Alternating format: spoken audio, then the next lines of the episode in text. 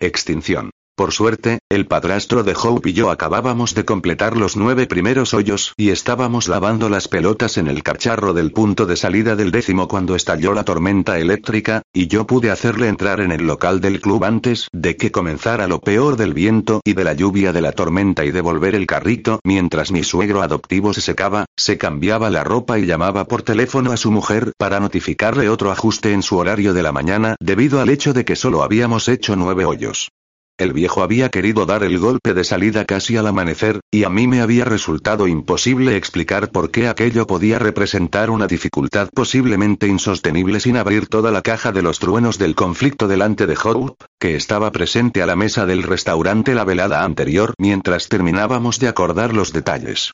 Y ahora, en el local del club, había un aire de, por decirlo así, agravio triunfante en la postura del médico jubilado cuando lo encontré en la hilera de cabinas telefónicas, recién cambiado salvo por la visera y las zapatillas de clavos, que también llevaba puestas mientras nos conducía hasta el club Raritan a las 7.40, insistiendo en que cogiéramos su Saab Coupé rojo, pese al hecho de que era mi vehículo el que tenía el adhesivo de socio para el aparcamiento, lo cual provocó retrasos administrativos a la hora de aparcar que nos hicieron perder la hora de salida que teníamos programada, y eso se añadió al hecho de no completar nuestra serie. Luego nos sentaron a los dos, al padrastro de Hope y a mí, a una mesa junto a la ventana en el salón hoyo 19 del club, donde estuvimos picando cositas saladas del cuenco que había sobre la mesa mientras esperábamos a que la hija menor de Jack Bogen nos trajera las cervezas rubias de barril que padre que es como Hope, junto con todos sus hermanos y hermanas verdaderos y adoptivos y sus respectivos maridos y mujeres, lo llamaban, aunque yo personalmente tenía a mi padre en Wilkes Barre, y, en la práctica diaria, intentaba evitar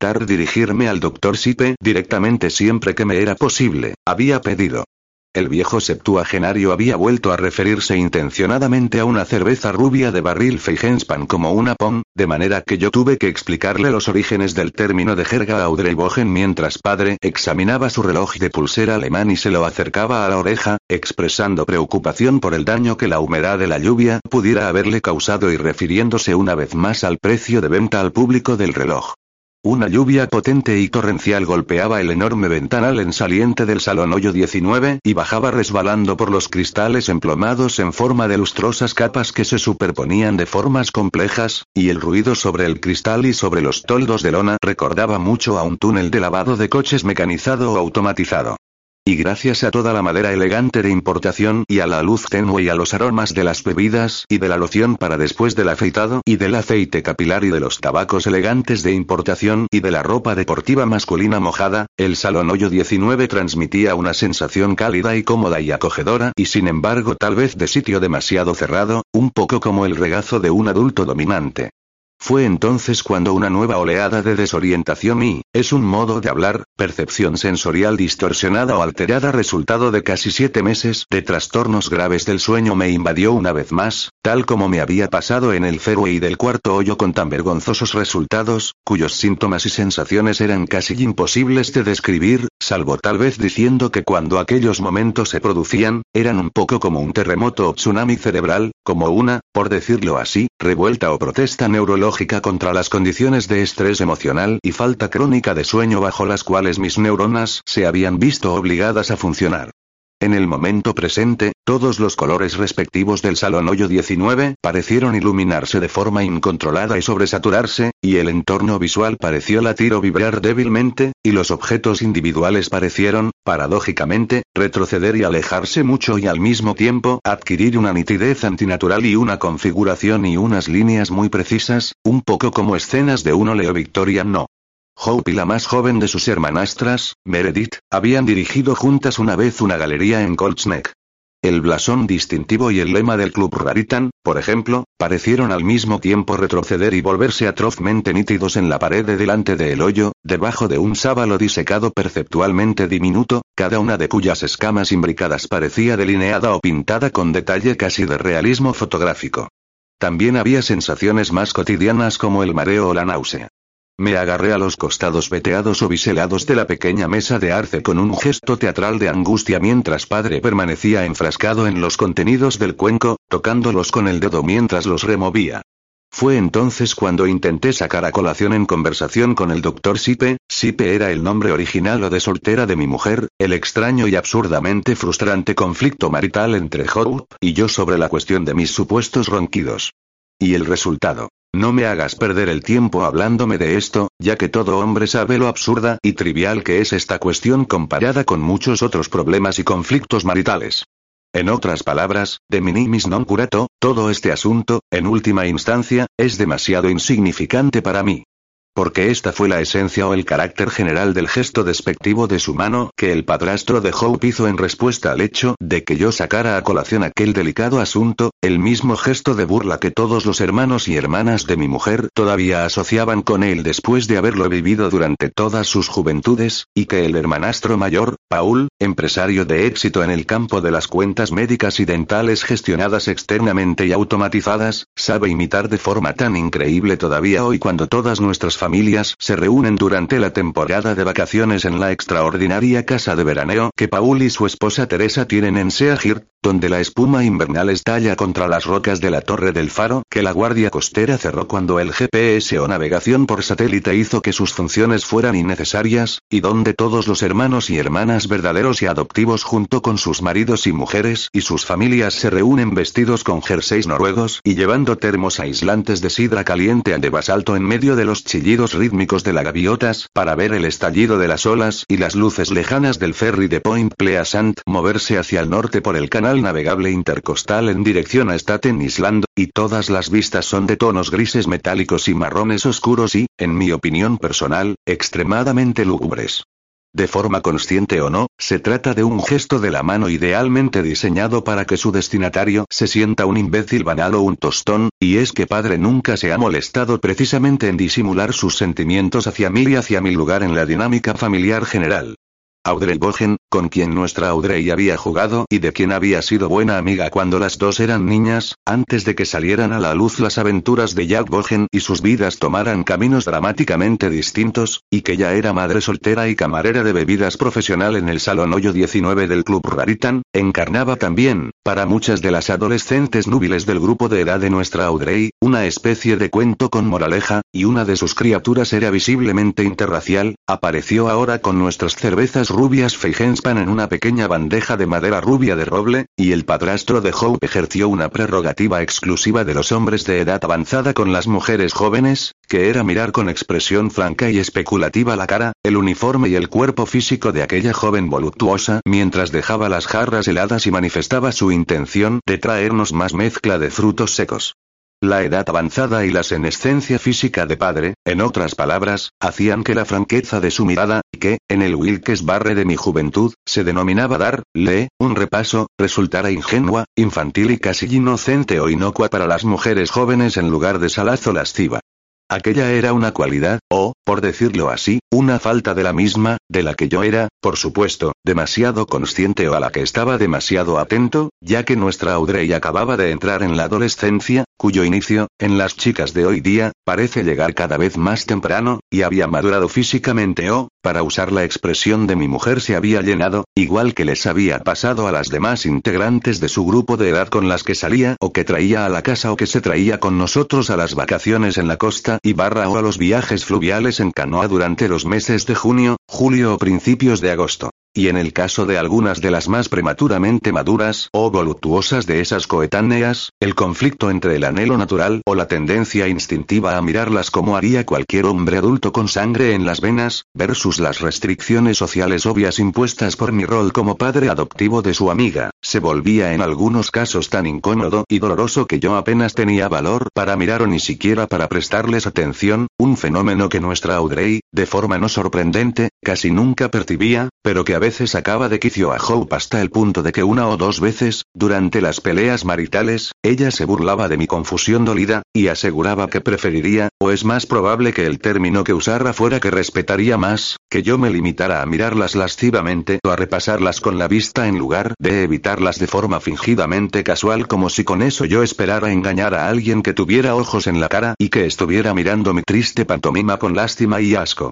Debido al grave trastorno del sueño, a la discordia con Hope y a los problemas en mi departamento de la empresa para la cual yo trabajaba como asistente de supervisor de sistemas, y que proporcionaba datos gestionados externamente así como instalaciones y sistemas de almacenamiento de documentos para una serie de compañías de seguros de pequeño y mediano tamaño en la región del Atlántico Medio, mi angustia crónica había alcanzado un punto en el que a veces yo me sentía a punto de llorar, lo cual, por supuesto, estando en el hoyo 19 con el padrastro de Hope, habría supuesto una contingencia impensable. A veces, a menudo mientras iba en coche, me entraba miedo de sufrir un infarto. Después, en una fase predecible pero mucho más inquietante de la oleada de desorientación, llegaba la aparición de un extraño, estático y alucinatorio retablo o instantánea mental, escena, fata morgana o visión de un teléfono público en una hilera o ringlera lineal de teléfonos públicos de un aeropuerto o terminal de ferrocarriles de las afueras, sonando.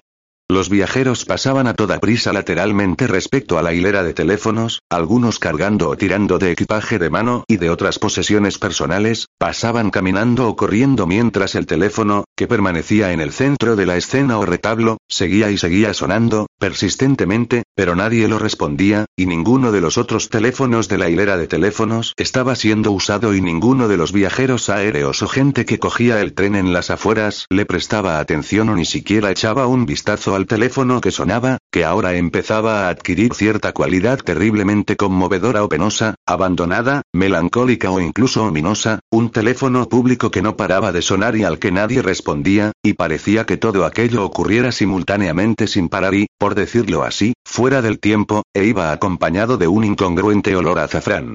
El padrastro de Hope, ejecutivo médico profesional para Prudential Insurance, Incorporated, o La Roca, tal como se la conoce popularmente, igual que lo había sido su padre, además de haber nacido y haberse criado en el distrito histórico del Fort con lo cual conocía la cerveza rubia Feigenspan por su nombre comercial original, Pride of Newark Pond, y se dedicaba intencionadamente a no llamarla de otra manera, ahora fingió también que se limpiaba el labio superior con un nudillo después de beber, al estilo de los trabajadores de la ciudad tras lo cual buscó en un bolsillo de su chaleco y sacó su cigarrera y su cortapuros, además de su encendedor de oro fino y modernista, regalo de su mujer, y consecuentemente grabado, y empezó el ritual de prepararse para fumar un caro puro que iba con su cerveza rubia de barril, haciendo un gesto perentorio en dirección a la barra para que le trajeran un cenicero, momento en el cual me di cuenta una vez más de lo excesivamente flaca, amarillenta y, por así decirlo, escarótica o reseca que parecía la carne y su mano izquierda mientras estaban en vilo.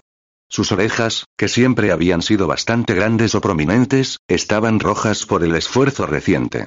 Cuando le pregunté, después de pensarlo, si creía que un puro a una hora tan temprana era una buena idea, el doctor Sipe, que iba a cumplir 76 años el próximo 6 de julio, la piedra que le correspondía por nacimiento era, según se sabía, el rubí, me respondió que el único indicador de su deseo de que yo opinara acerca de sus hábitos personales consistiría en que él viniera explícitamente a mí y me preguntara mi opinión, y al oír aquello carraspeé un poco y me encogí de hombros o sonreí, evitando los ojos oscuros de Audrey Bogen, los de nuestra Audrey eran de color verde grisáceo o, bajo cierta luz, color avellana, mientras nos colocaba sobre la mesa un cuenco pequeño de frutos secos muy brillantes y un cenicero de cristal claro en cuyo fondo estaba reproducido el blasón del Club Raritan, que el doctor Sipe acercó hacia sí y giró un poco para satisfacer ciertos criterios poco claros de su ritual para disfrutar de un puro.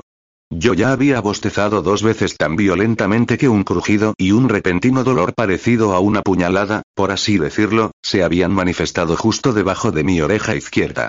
padre, cuyas minucias de salud física eran tema de coloquio interminable entre sus distintos hijos e hijas, había sufrido al parecer una serie de ataques al corazón pequeños y localizados durante los años previos, o, en el lenguaje de las pólizas de los planes sanitarios, accidentes isquémicos transitorios, que el hermano menor de Hope, Chip cuyo verdadero nombre de pila es Chester, había confirmado, con ese estilo insulso, casi carente de emociones o apagado, que es evidentemente característico de los neurólogos en activo de todas partes, que eran casi el par del recorrido de un hombre septuagenario con el historial y el estado del doctor Sipe, y que eran, como es evidente, poco importantes individualmente, y producían pocos más síntomas que mareos transitorios o distorsiones de la percepción. Empíricamente hablando, el resultado evidente de aquello era que padre se contaba ahora entre esa clase particular de hombres ancianos, o, como prefieren algunos, de edad avanzada, que parecen bien conservados e incluso algo distinguidos desde cierta distancia, pero cuyos ojos, cuando uno los veía de cerca, revelaban una sutil falta de nitidez, y cuya expresión facial o emocional parecía estar, de una forma sutil pero inconfundible, desactivada, lo cual resultaba en un perpetuo semblante o aspecto raro que a veces asustaba a sus nietos menores. Esto a pesar del hecho de que nuestra Audrey, que ahora tenía 19 años y era la segunda nieta mayor del Dr. Sipe, no había manifestado ni una sola vez haber tenido miedo ni haberse asustado de su abuelote un apodo de la infancia que se había quedado, que a su vez se dirigía a Audrey, sans ningún elemento detectable de ironía ni de ser consciente de ello, como mi princesita, y que había, junto con su mujer, mimado a Audrey con una indulgencia tan espléndida y excesiva que en algún momento había suscitado tensiones entre Hope y la más reciente de la señora Sipe, dos mujeres que no eran precisamente como diría Hope amigas íntimas para empezar. Por consenso mutuo y no explícito, nuestra Audrey se dirigía habitualmente a Hope como madre o mamá y a mí como Randall, Randy o bien, cuando estaba enfadada o intentaba transmitir alguna idea irónica en la lucha perpetua por el control juvenil versus la independencia, como señor Napier, el señor y la señora Napier o, con decidido sarcasmo, como el dúo dinámico. Además de las cuatro manchas, o lesiones, o queratosis precancerosas que tenía en la frente y que distraían la atención de uno, solo había ocurrido también en años recientes que la boca del padrastro de Hope había desarrollado el hábito de continuar moviéndose un poco después de terminar de hablar, como si saboreara el aroma de las palabras o bien como si las estuviera reanudando en silencio, y a veces aquellos movimientos le recordaban a uno a alguna clase de animal pequeño que había sido golpeado por un coche o atropellado y continuaba temblando y mojado en la carretera, lo cual resultaba, como mínimo, desconcertante.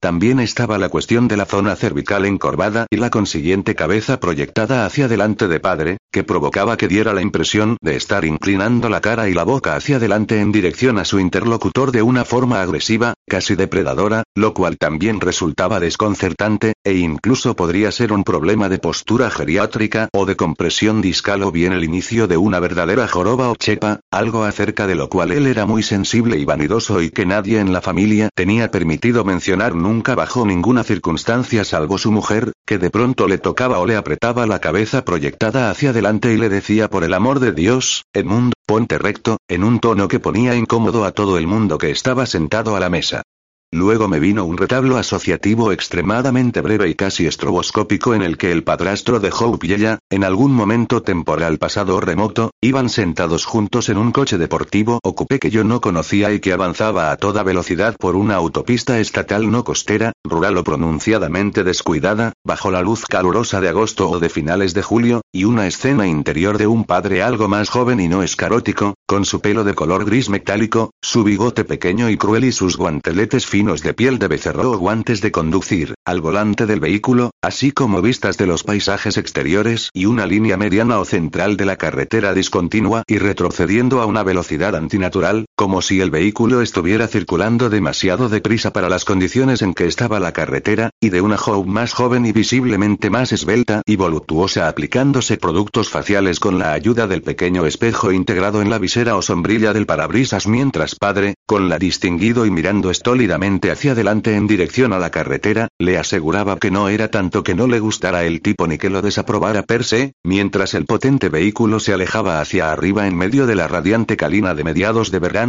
y todo aquel breve retablo o visión interior o instantánea era tan rápido e incongruente que solo podía verse verdaderamente, por así decirlo, de forma retrospectiva. De acuerdo con mi reloj de bolsillo, no habían pasado más que cinco o seis minutos desde que entramos en el hoyo 19. La lluvia que golpeaba la hoja convexa y emplomada y de cristal de la ventana venía en lo que parecían ser oleadas o ráfagas vasculares o peristálticas, y durante los breves y rítmicos remansos o puntos bajos de las mismas, uno podía distinguir cómo la arboleda de la doglego curva de la calle del hoyo 18 se doblaba y se retorcía bajo los fuertes vientos de la tormenta, así como a grupos escorzados de dos jugadores con sus cadis respectivos, corriendo a toda prisa hacia sus cochecitos de golf o bien buscando el refugio de la tienda profesional, con los clavos de sus zapatillas casi provocando los pasos exageradamente altos de alguien que está corriendo sin moverse del sitio. Los que llevaban gorras se las aguantaban con la mano. la larga barra de caoba del hoyo 19 y las mesas empezaron a llenarse gradualmente mientras más y más hombres perseguidos por la tormenta en varias partes del campo de golf entraban para estar calientes y esperar a que la lluvia terminara antes de volver a casa con lo que quedaba de sus familias. A padre le tembló la mano mientras manipulaba el cortapuros, que supuestamente requería una gran precisión. Gran parte de las conversaciones de los que acababan de entrar parecían tratar de los rayos e incluían preguntas sobre si alguien había visto u oído rayos en el campo de golf, y también sobre quiénes de los socios habituales del club Raritan podían estar todavía ahí fuera. Muchas de las caras de los hombres parecían inusualmente lisas y rosadas, ruborizadas por la adrenalina de la huida repentina. Hablando en términos actuariales, los rayos matan a una media de más de 300 habitantes de países occidentales industrializados per annum, una cifra mayor que el promedio de muertes accidentales causadas por la navegación recreativa y las picaduras de insectos juntas, y una cantidad sustancial de estas electrocuciones tiene lugar en los campos de golf del país.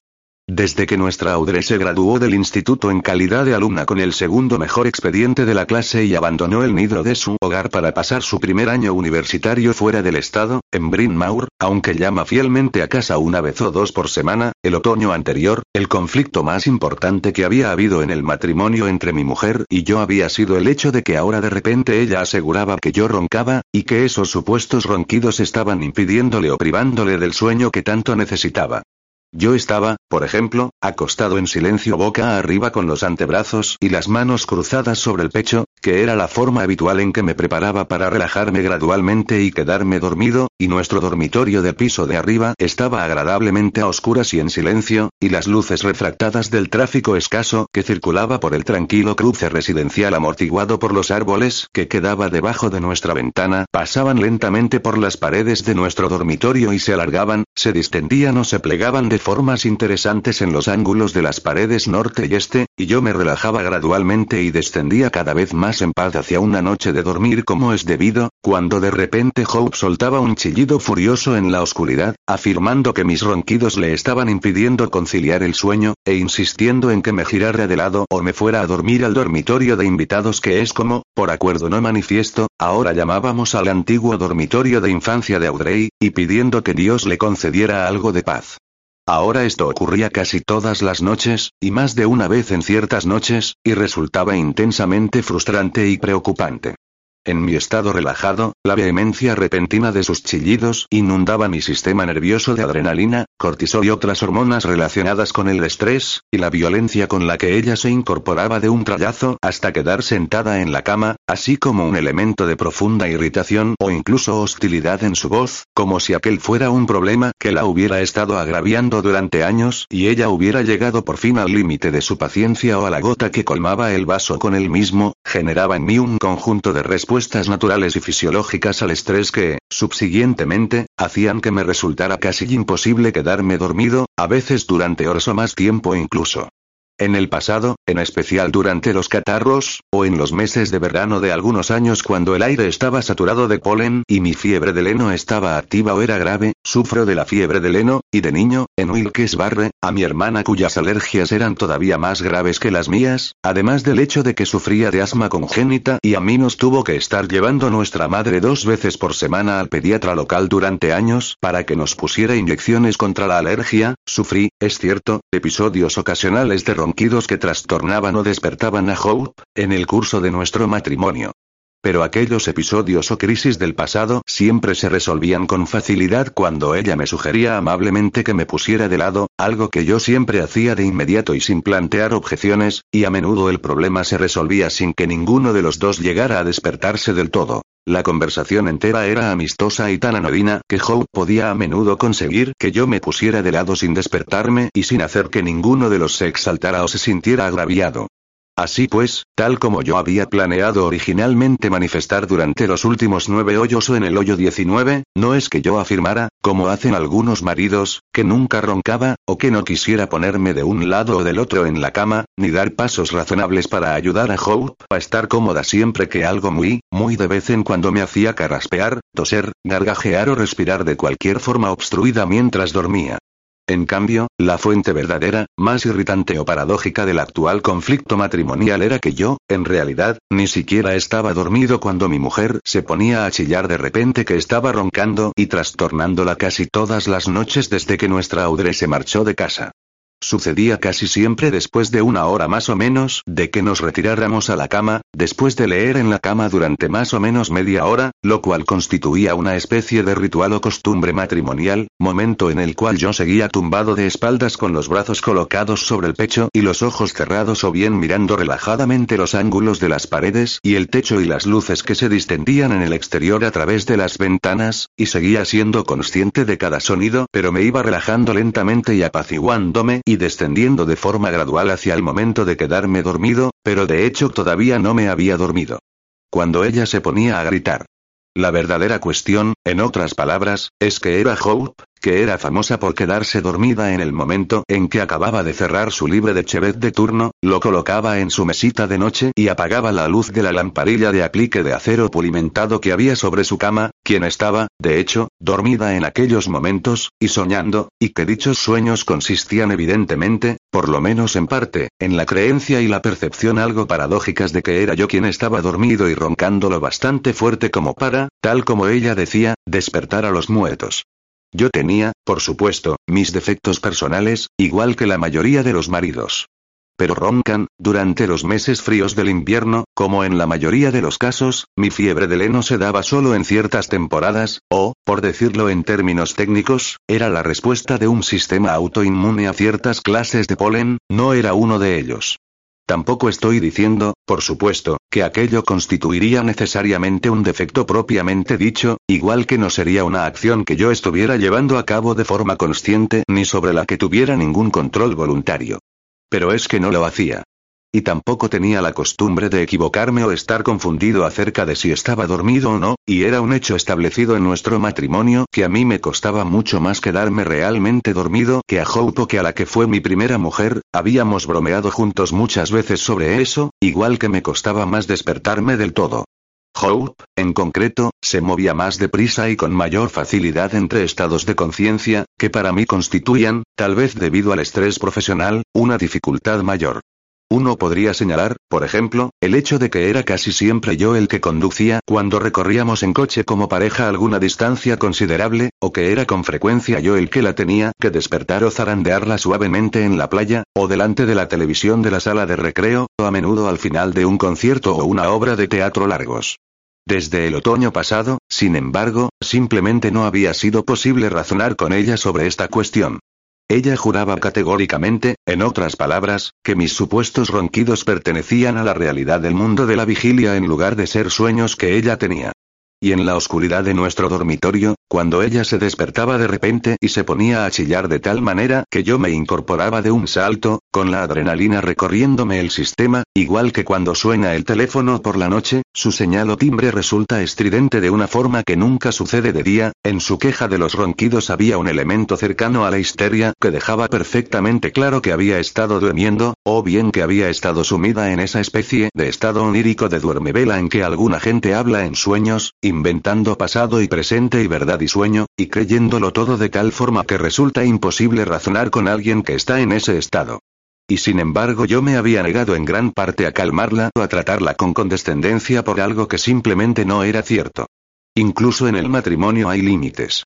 Después de un período inicial el otoño pasado en el que yo intenté discutir o razonar con Hope in situ en el dormitorio a oscuras, informándola de que en realidad yo no estaba durmiendo y diciéndole que se limitara a dormirse otra vez y olvidarse de todo, que ella simplemente estaba soñando, una respuesta que la fastidiaba y la provocaba tanto, sin embargo, que ella empezaba a levantar la voz estridentemente en un tono que me infundía la preocupación de que cualquier posibilidad de sueño real iba a ser imposible durante las horas siguientes, Después yo intenté o probé a negarme a contestar in situ, a prestar ninguna atención a sus quejas de que yo no la dejaba dormir, y a esperar al día siguiente por la mañana para quejarme de que yo ni siquiera estaba dormido, y para señalar gentilmente que sus sueños angustiados sobre mis ronquidos se estaban volviendo peores y más frecuentes, y para acuciarla a pedir alguna clase de cita con el médico y tal vez preguntar por alguna prescripción médica.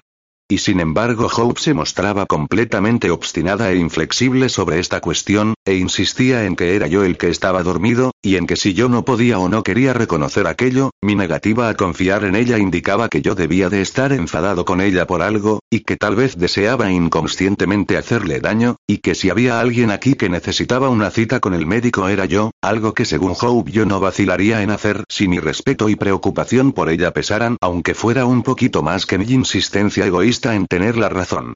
Peor todavía, había mañanas en que por así decirlo, se dejaba inspirar por el vocabulario de su hermana verdadera o biológica, Vivian, una rubia halógena divorciada dos veces y devota de varios supuestos grupos y movimientos de apoyo o de autoayuda, con quien Hope tenía una relación extremadamente íntima antes de que se pelearan, y me acusaba de estar en un estado de negación psicológica, y por supuesto cualquier negación de aquella acusación era entendida como prueba a su favor, algo que me sacaba de mis casillas. Una o dos veces, sin embargo, admito que cedí y me llevé, con un gemido o un suspiro de frustración, mi ropa de cama por el pasillo hasta la habitación de invitados e intenté conciliar el sueño o quedarme dormido allí en medio de todos los volantes de colores pastel, barritas de incienso con olor a azafrán y detritos metidos en cajas de la adolescencia reciente de nuestra Audrey, tumbado perfectamente inmóvil y apenas respirando, y luchando por oír, al otro lado del pasillo, cualquier ruido que me indicara que Hope tal vez había vuelto a incorporarse en la cama y estaba acusando a una cama ahora vacía o desocupada de roncar y no dejarla dormir, algo que podía ser una prueba indisputable de quién era el que se dormía y de quién estaba siendo simplemente el sujeto inocente de un sueño ajeno en el que a ella no la dejaban dormir.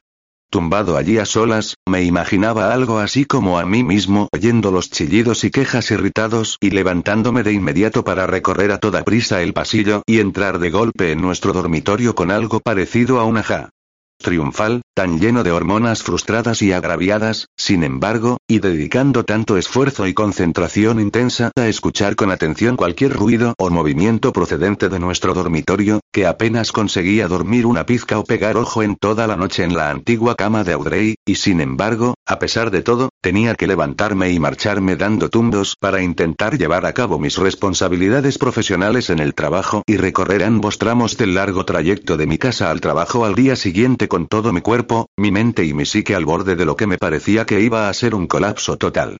Por supuesto, yo me daba cuenta de que era completamente mezquino estar tan obsesionado con la vindicación o las pruebas, pero en aquel punto del conflicto, yo a menudo no era yo mismo o estaba fuera de mí por culpa de la frustración, la cólera o ira y la fatiga.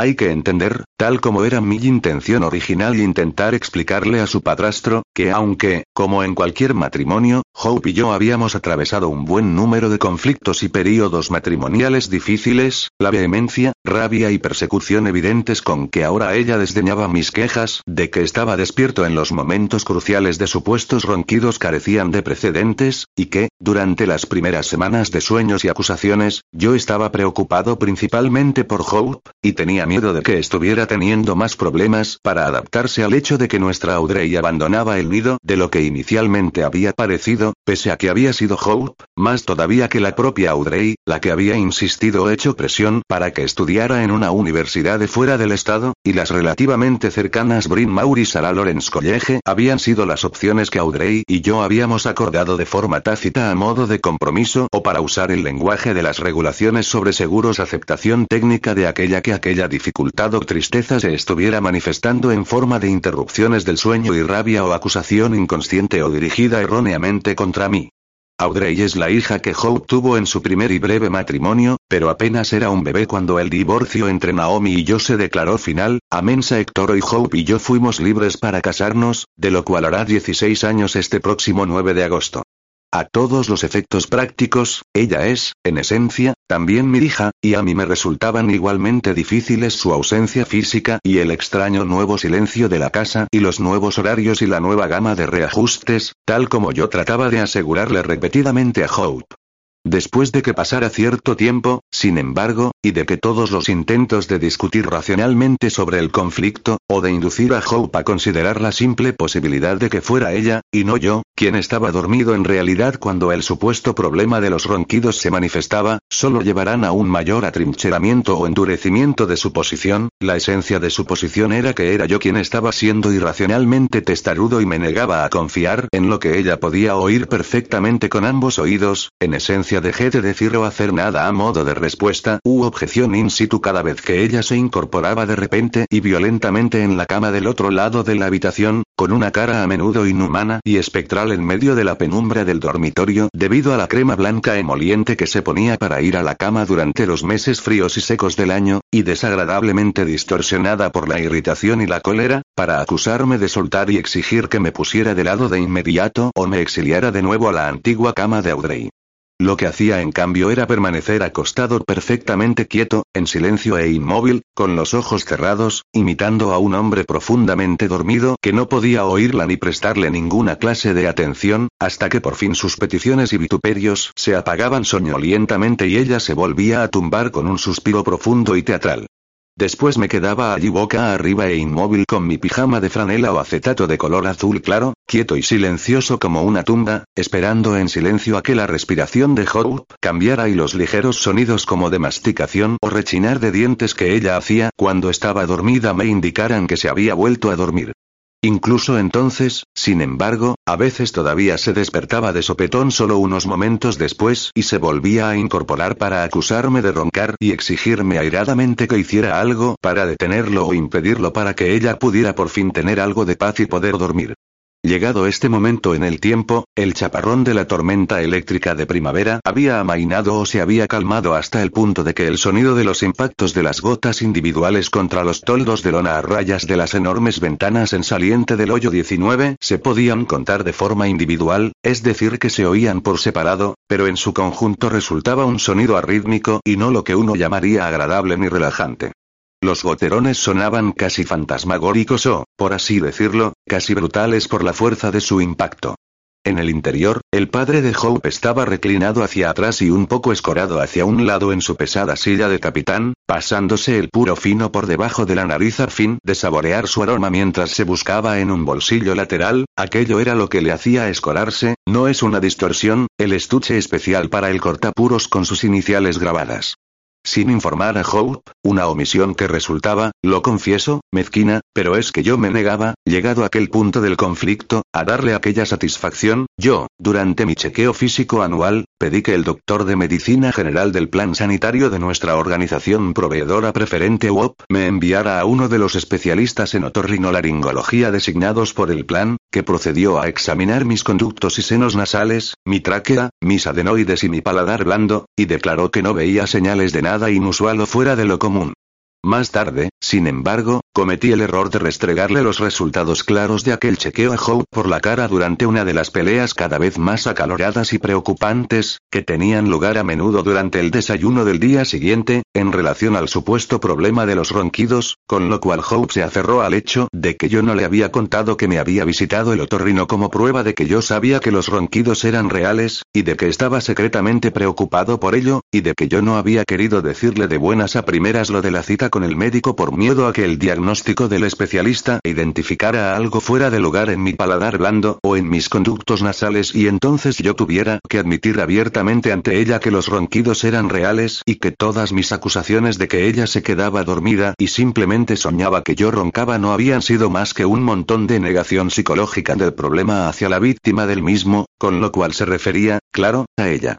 Aquellas breves y amargas discusiones, que llegaron en oleadas o grupos durante los meses de invierno y principios de la primavera, y que en su mayor parte solían ocurrir o estallar mientras desayunábamos, alimentadas por una noche de insomnio y ansiedad ante la perspectiva de afrontar las exigencias del nuevo día sin haber dormido lo bastante, y que a menudo eran tan amargas y angustiosas que yo tenía que emprender el posterior trayecto al trabajo y las primeras horas laborales en un estado de aturdimiento emocional, reproduciendo la discusión e imaginando nuevas formas de presentar o organizar pruebas o de atrapar a Hope en una contradicción lógica, a veces llegando al punto de interrumpir mi trabajo a fin de apuntar aquellas ideas o réplicas cortantes en los márgenes de mi agenda profesional para su posible uso futuro, resultaban terroríficas por su repentino acaloramiento y por la rapidez con la que aumentaba su nivel de intensidad y de bilis, además del modo en que la cara reseca, oscura, estrecha y cada vez más demacada que yo veía al otro lado del rincón del desayuno volvía irreconocible para mí, retorcida, distorsionada e incluso algo repulsiva en su furia y su sospecha glacial.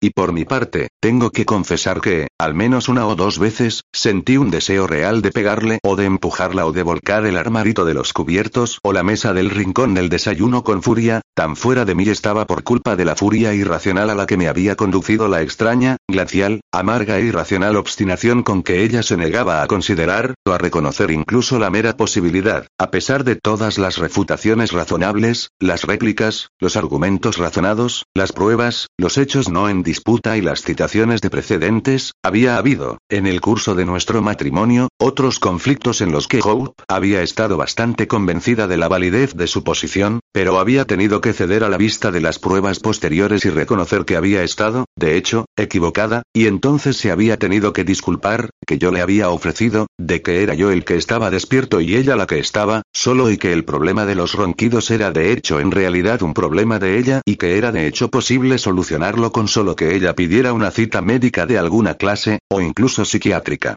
A veces las manos me temblaban literalmente o experimentaban convulsiones por culpa de la frustración y de la desorientación debida a la fatiga mientras estaba arrancando el coche, y una serie de imágenes o distorsiones alucinatorias rápidas, indistintas y no bienvenidas también se movían a menudo en una sucesión rápida y arrítmica por mi imaginación mientras emprendía el trayecto en coche hacia el norte por la Garden State Parkway. En una de las más acaloradas y preocupantes de aquellas discusiones, yo solo había sacado a colación el examen del otorrino laringólogo como prueba de que por lo menos yo, a diferencia de Hope, estaba dispuesto a considerar al menos la posibilidad de que yo me equivocara por alguna razón y pudiera estar en realidad roncando, y que por esta razón cualquier compromiso o resolución practicable iba a resultar imposible a menos que hubiera como mínimo cierta ligera reciprocidad en nuestra voluntad de admitir, pese a la información de nuestros sentidos, al menos la posibilidad teórica de que pudiéramos equivocarnos sobre quién estaba dormido y soñando y barra o roncando y quién no.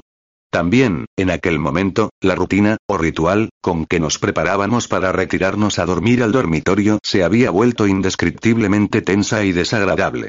A menudo Hope fingía que yo no estaba allí o no me hablaba, y cuando, desde mi lado de la habitación, mi mirada se encontraba con la suya, mientras ella salía de su vestidor o del baño o se aplicaba emoliente frente a los espejos iluminados de su tocador de esmalte color beige, a menudo me miraba con la expresión de alguien que estuviera contemplando a un desconocido desagradable. Al padrastro de Hope y a sus hermanastras, Meredith y Denise o, más familiarmente, Tony, también se les da bien esa expresión, tal como noté cuando me presentaron por primera vez o inicialmente a la familia, lo cual tuvo lugar durante una cena en la casa enorme de estilo victoriano del Dr. Sipe y su mujer en el distrito histórico Fourtuar de West Newark, en el curso de la cual, en dos momentos distintos, padre me hizo sendas preguntas de tipo personal o biográfico y luego, en medio de mi intento de responder, me interrumpió a fin de indicar públicamente que estaba perdiendo la paciencia o que deseaba que yo fuera al grano de una forma más franca o por lo menos más eficiente en materia de tiempo.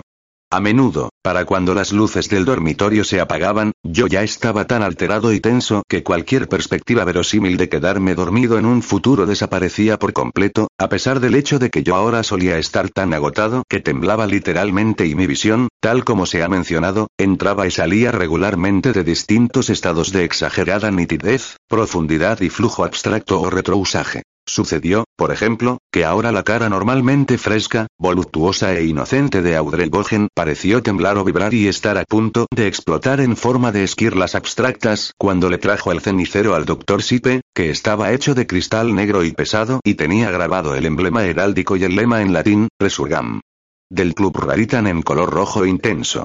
Además, por supuesto, del hecho de que la absurda fugacidad, la trivialidad y la naturaleza obvia de desplazamiento o proyección que tenía todo el conflicto de los ronquidos, cosas que, entre Hope y yo, solo parecía ver yo, al igual que solo yo parecía frustrado por la absurdidad o la irrelevancia de todo el conflicto, lo hacía empeorar todavía más. Yo simplemente no podía creer que la relación entre Hope y yo en aquel punto crucial del nido vacío de nuestro matrimonio pudiera irse a pique por un asunto tan trivial, un asunto que, incluso en uniones mucho menos felices o viables que la nuestra, debía en su mayor parte ser resuelto o en el cual había que trabajar desde el principio.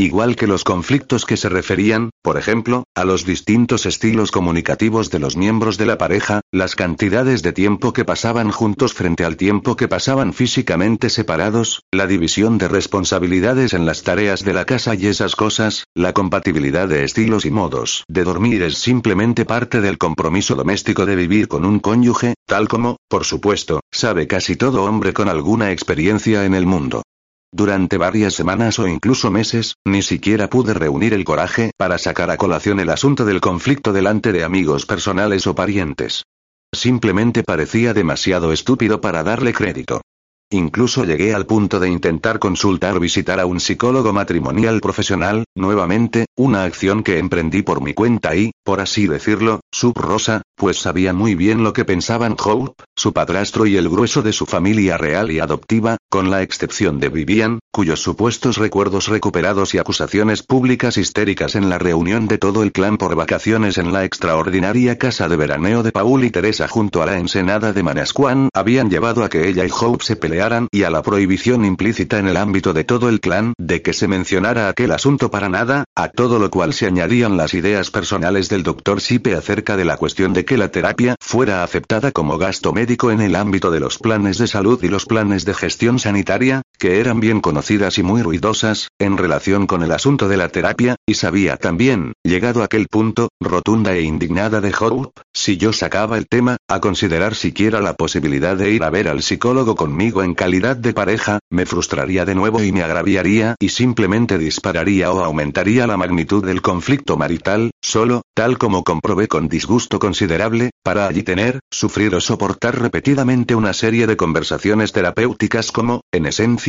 la que sigue. Pero roncar no es el verdadero problema, ¿verdad, Randall? Pero si yo no he sugerido ni por un momento que fuera el verdadero problema. Después de todo, con fiebre de leno o sin ella, muchos hombres roncan.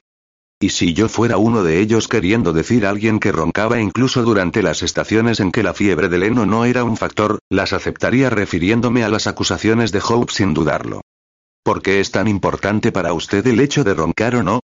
De lo que se trata precisamente es de que no es importante en absoluto para mí. Eso es lo que digo precisamente. Si yo estuviera, de hecho, roncando, no tendría problema en admitirlo, asumir mi responsabilidad y dar cualesquiera pasos razonables a fin de resolver el supuesto problema.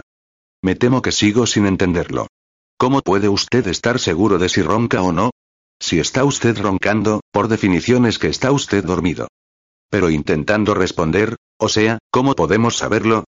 Pero sintiéndome cada vez más frustrado llegado a aquel punto, de eso precisamente se trata, y es que ya he intentado explicarlo aquí no sé cuántas veces ya. Es precisamente cuando de hecho todavía no me he dormido cuando ella me acusa.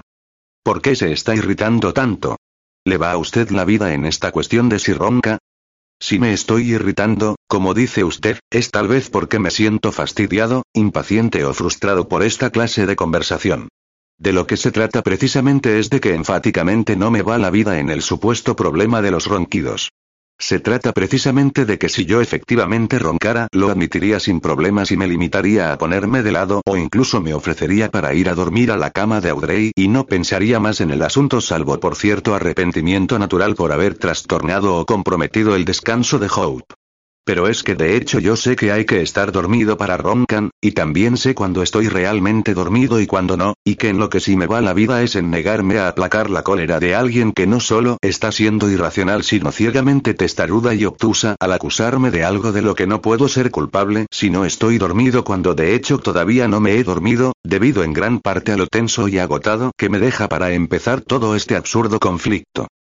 El psicólogo de la OP, que parecía andar por los 35, como mucho, o tal vez los 30 y muchos, y que llevaba gafas, tenía la frente grande y combada de una forma que sugería un temperamento meditabundo, un aspecto que, cada vez estaba más claro, resultaba engañoso. Y no hay ninguna posibilidad, solamente es un decir, Randall, ninguna posibilidad, por remota que sea, de que sea usted quizá el que, como usted dice, se esté comportando con testarudez o ceguera acerca de este conflicto en la relación entre usted y la señora Napier. Ahora tengo que confesar que me estoy sintiendo frustrado o incluso, si puedo decirlo, algo irritado o exasperado, porque de lo que se trata precisamente, la raíz misma de la injusticia y de mi frustración o incluso furia hacia Hope, es que yo sí que estoy dispuesto a examinar dicha posibilidad.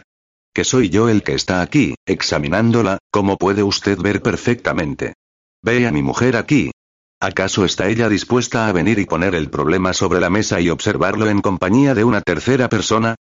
¿Y puedo preguntar por qué hace eso con los dedos? Pero no, Ed el psicólogo de la OP había insistido en que me dirigiera a él por su nombre de pila, déjeme hablar, lo cierto es que ahora mismo Hope acaba de volver a casa de su clase de ejercicios o del cosmetólogo y está probablemente en la bañera rumiando a solas sobre el conflicto, fortificando su posición y preparándose para otra ronda interminable del conflicto la próxima vez que sueñe que no la estoy dejando dormir y que le estoy robando su juventud, su vivacidad y los encantos de hija, mientras que en el mismo momento yo estoy aquí sentado en una oficina sin ventilación, aguantando que me pregunten si es posible que yo esté ciego. Así que, si lo entiendo correctamente, en realidad se trata de una cuestión de justicia. Su mujer está siendo injusta. De lo que se trata realmente es de que es grotesco, surrealista, una pesadilla a la luz del día casi literal. A mi mujer ya no la conozco. Asegura que sabe mejor que yo cuando estoy despierto.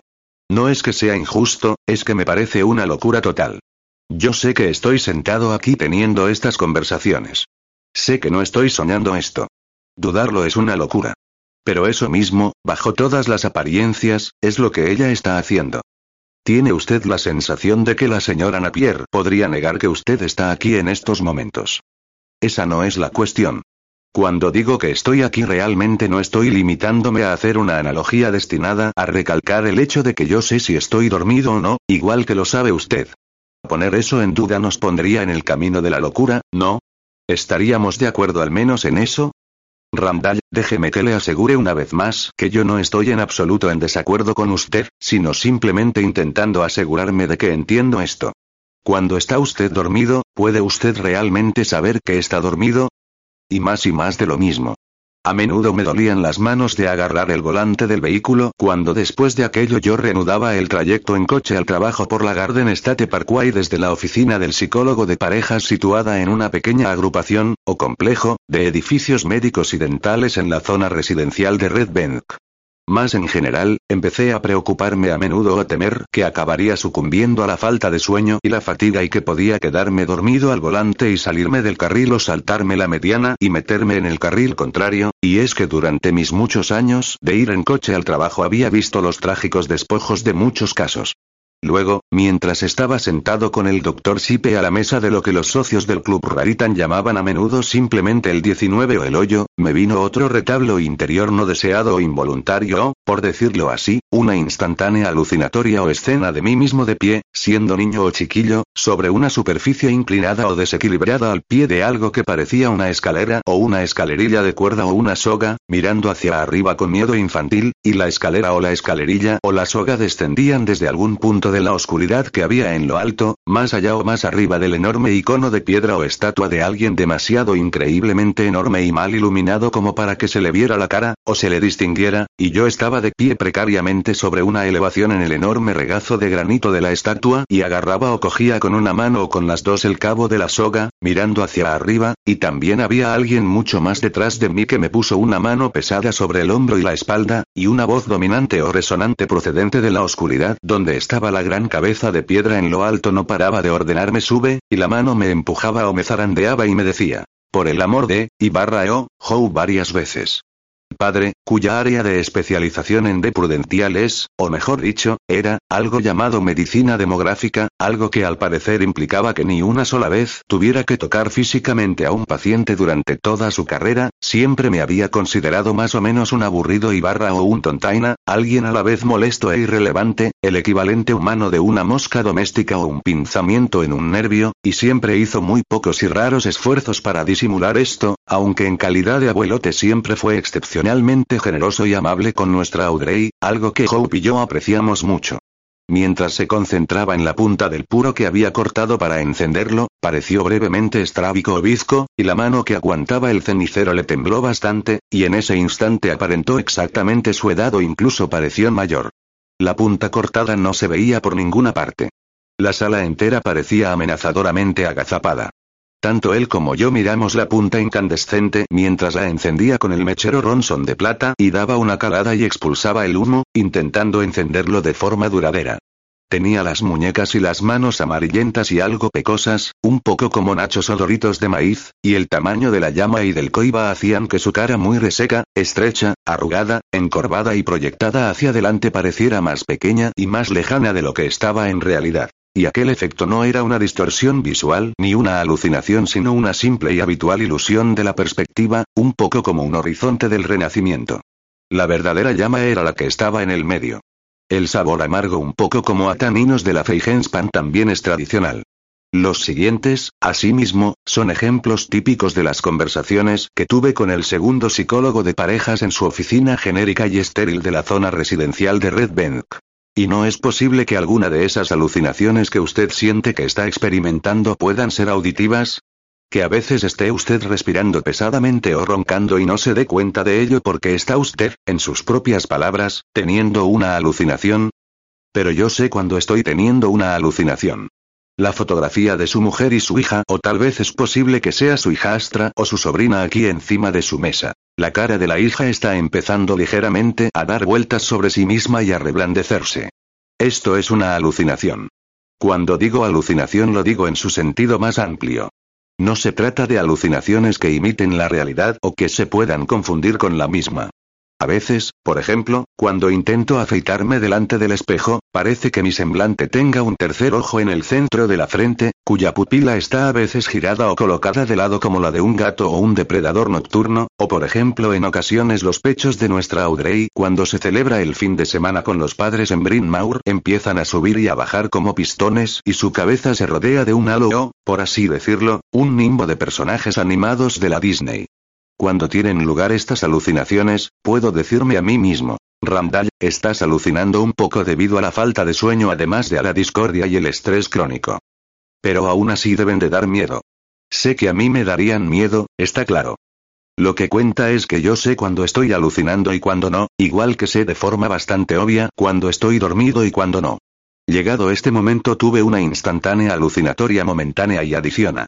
Una visión de nuestra Audrey tumbada boca arriba en una canoa varada y de mí mismo forcejeando como un pistón encima de ella, con la cara dando vueltas y empezando a reblandecerse mientras el retablo o Fata Morgana cambiaba casi de inmediato al hoyo 19 o el hoyo de hoy día, donde nuestra Audrey, que ahora tiene 19 años y ha florecido hasta convertirse en toda una mujer, ha llegado a la mayoría de edad, vestida con su familiar corpiño de color azafrán, con sus pantalones estilo capri y unos guantes blancos hasta los codos, se movía con suavidad y languidez entre las mesas, los taburetes y las sillas, y servía lánguidamente combinados a los hombres mojados. También habría que añadir que Jack Vivian estaba presente ahora, en la mesa junto a la ventana del hoyo 19 conmigo y con el doctor Sipe, también provisto de una bebida y sentado a la derecha de padre o en su lado offside. Jack Vivian no llevaba ninguna de las habituales chaquetas o viseras de golfista, además de lo cual parecía estar seco, no tener prisa y, como siempre, mostrarse tranquilo o nada nervioso, aunque a pesar de todo seguía llevando sus zapatillas de clavos o zapatos de golf. Las suelas con clavos de hierro o acero de media pulgada de los zapatos tradicionales eran el elemento culpable de que estos condujeran la electricidad con una eficacia que ponía los pelos de punta. El profesional residente del campo público de Wilkes Barre, cuando yo era chaval, por ejemplo, fue alcanzado por un rayo y murió al instante, y mi padre estuvo en el grupo de otros tres golfistas que permanecieron como valientes en campo abierto junto con la víctima del rayo hasta que se pudo hacer venir a un médico, mientras el profesional seguía tumbado boca abajo y ennegrecido y todavía agarrado a la banderilla del hoyo 12 cuya varilla o palo, al igual que los clavos de las zapatillas tradicionales de los golfistas, todavía era en aquella época de metal conductor con el puño humeante, y aquí la logística de su entrada o la lógica de la coincidencia que lo traía, seco y, por así decirlo, con los ojos brillantes Jack Vivian tenía unos ojos brillantes o expresivos en medio de una cara pronunciadamente grande y ancha, aunque vagamente plana o inmóvil o inexpresiva con la excepción de los ojos vivaces y pensativos, así como una barbita corta y bandique que servía para compensar o desenfatizar las cualidades algo inusuales del tamaño y la posición de su boca, a nuestra mesa en el hoyo en aquel punto preciso del tiempo no estaba del todo clara y, mirando hacia atrás, resultaba algo artificiosa o, por así decirlo, sospechosa. Era, por ejemplo, poco probable que Jack Vivian y el padrastro de Hope se conocieran, ya que no solamente padre no era socio del Club Rarita ni solo había jugado como invitado una o dos veces antes de aquella, sino que en realidad Jack, o, más formalmente, Chester, Vivian trabajaba de ejecutivo de asistencia al empleado de alto nivel en mi empresa, cuya planta física o centro neurálgico estaba localizada en Elizabeth, una empresa que padre había dejado muy claro en numerosas ocasiones, con sus insinuaciones o sus caracterizaciones, que era tan efímera y poco importante para la industria de los seguros que ni una sola vez se había encontrado con ella o había oído una palabra sobre ella durante todo su ejercicio profesional en la roca. Asimismo, el padrastro de Hope no pareció hablar con Jack Vivian, mirarlo ni dar muestras de verlo en absoluto, durante todo el episodio reciente de los ronquidos, yo había llegado a conocer bastante bien a Vivian gracias a su rol en el asunto, mientras finalmente conseguía encender su puro y se reclinaba hacia atrás en un ligero ángulo de fumador en su silla de capitán, fumando lentamente y uniéndose a Jack Vivian, cuya barba circumoral estilo balbo o barba en punta tenía, había que reconocerlo, un aspecto franca e incongruentemente merquiniano o pudendo, y yo no era ni mucho menos la única persona en sistemas que decía aquello, en el acto de mirarme calculadoramente mientras yo me tapaba primero un ojo y luego el otro, un bien conocido remedio casero para las ilusiones ópticas comunes. Estaba más que claro que a padre ni le gustaba ni aprobaba lo que veía en la actualidad un, por así decirlo, yerno suplente con un handicap y un currículum mediocres además de una carrera trivial y poco distinguida, alguien cuyos asuntos personales estaban patas arriba y parecían potencialmente en la cuerda floja por un conflicto tan trivial y absurdo con una esposa que estaba claro que sufría, por su parte, un caso evidente del síndrome del nido vacío o bien los primeros síntomas del climaterio o bien incubos simples o pesadillas, conocidas más clínicamente como terrores nocturnos, y que sin embargo no era capaz de reunir la autoridad ni la capacidad de persuasión o no era lo bastante hombre como para convencerla de que aquellas causas naturales y de minimis se encontraban en el núcleo de su supuesto impas, y que ahora parecía estar reuniendo de forma demasiado obvia el coraje o el valor para pedirle a padre en persona que usara su influencia o autoridad paterna sobre Hope, pese a que él era, por supuesto, cuando le convenía, simplemente o solo su padrastro, y en sus ojos claros a veces parecía ser el terrible conocimiento de un padrastro de lo que nuestra Audrey podría haber sido para mí,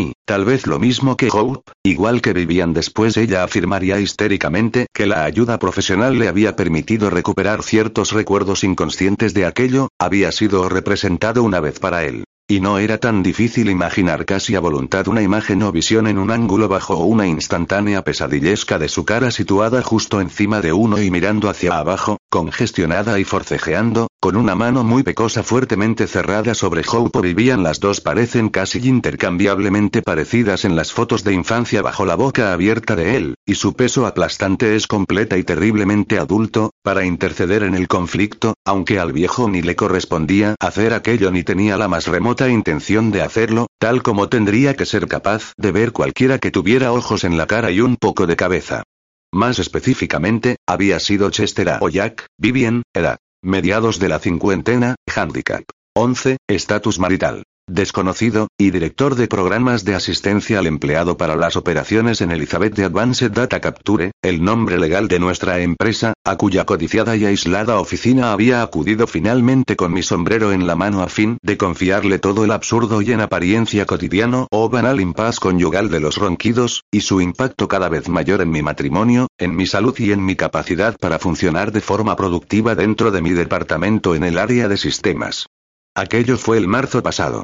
Aunque su currículum incluía un curso avanzado o de posgrado en el terreno de la psicología industrial por la Universidad de Cornell, que está situada en el norte del estado de Nueva York o apestate, Jack Vivian no era un simple asesor o miembro de la plantilla de la línea del frente para el programa PAE tal como se lo denomina a menudo, sino que más bien había sido contratado deliberadamente para sacarlo de la operación en Brunswick de Weyerhaeuser Paper, Incorporated varios años antes a fin de dirigir específicamente y supervisar todo el programa PAE, y ahora trabajaba también como enlace administrativo para el programa del plan sanitario del grupo OP, lo cual como es evidente también requería una experiencia considerable en dirección y en contabilidad.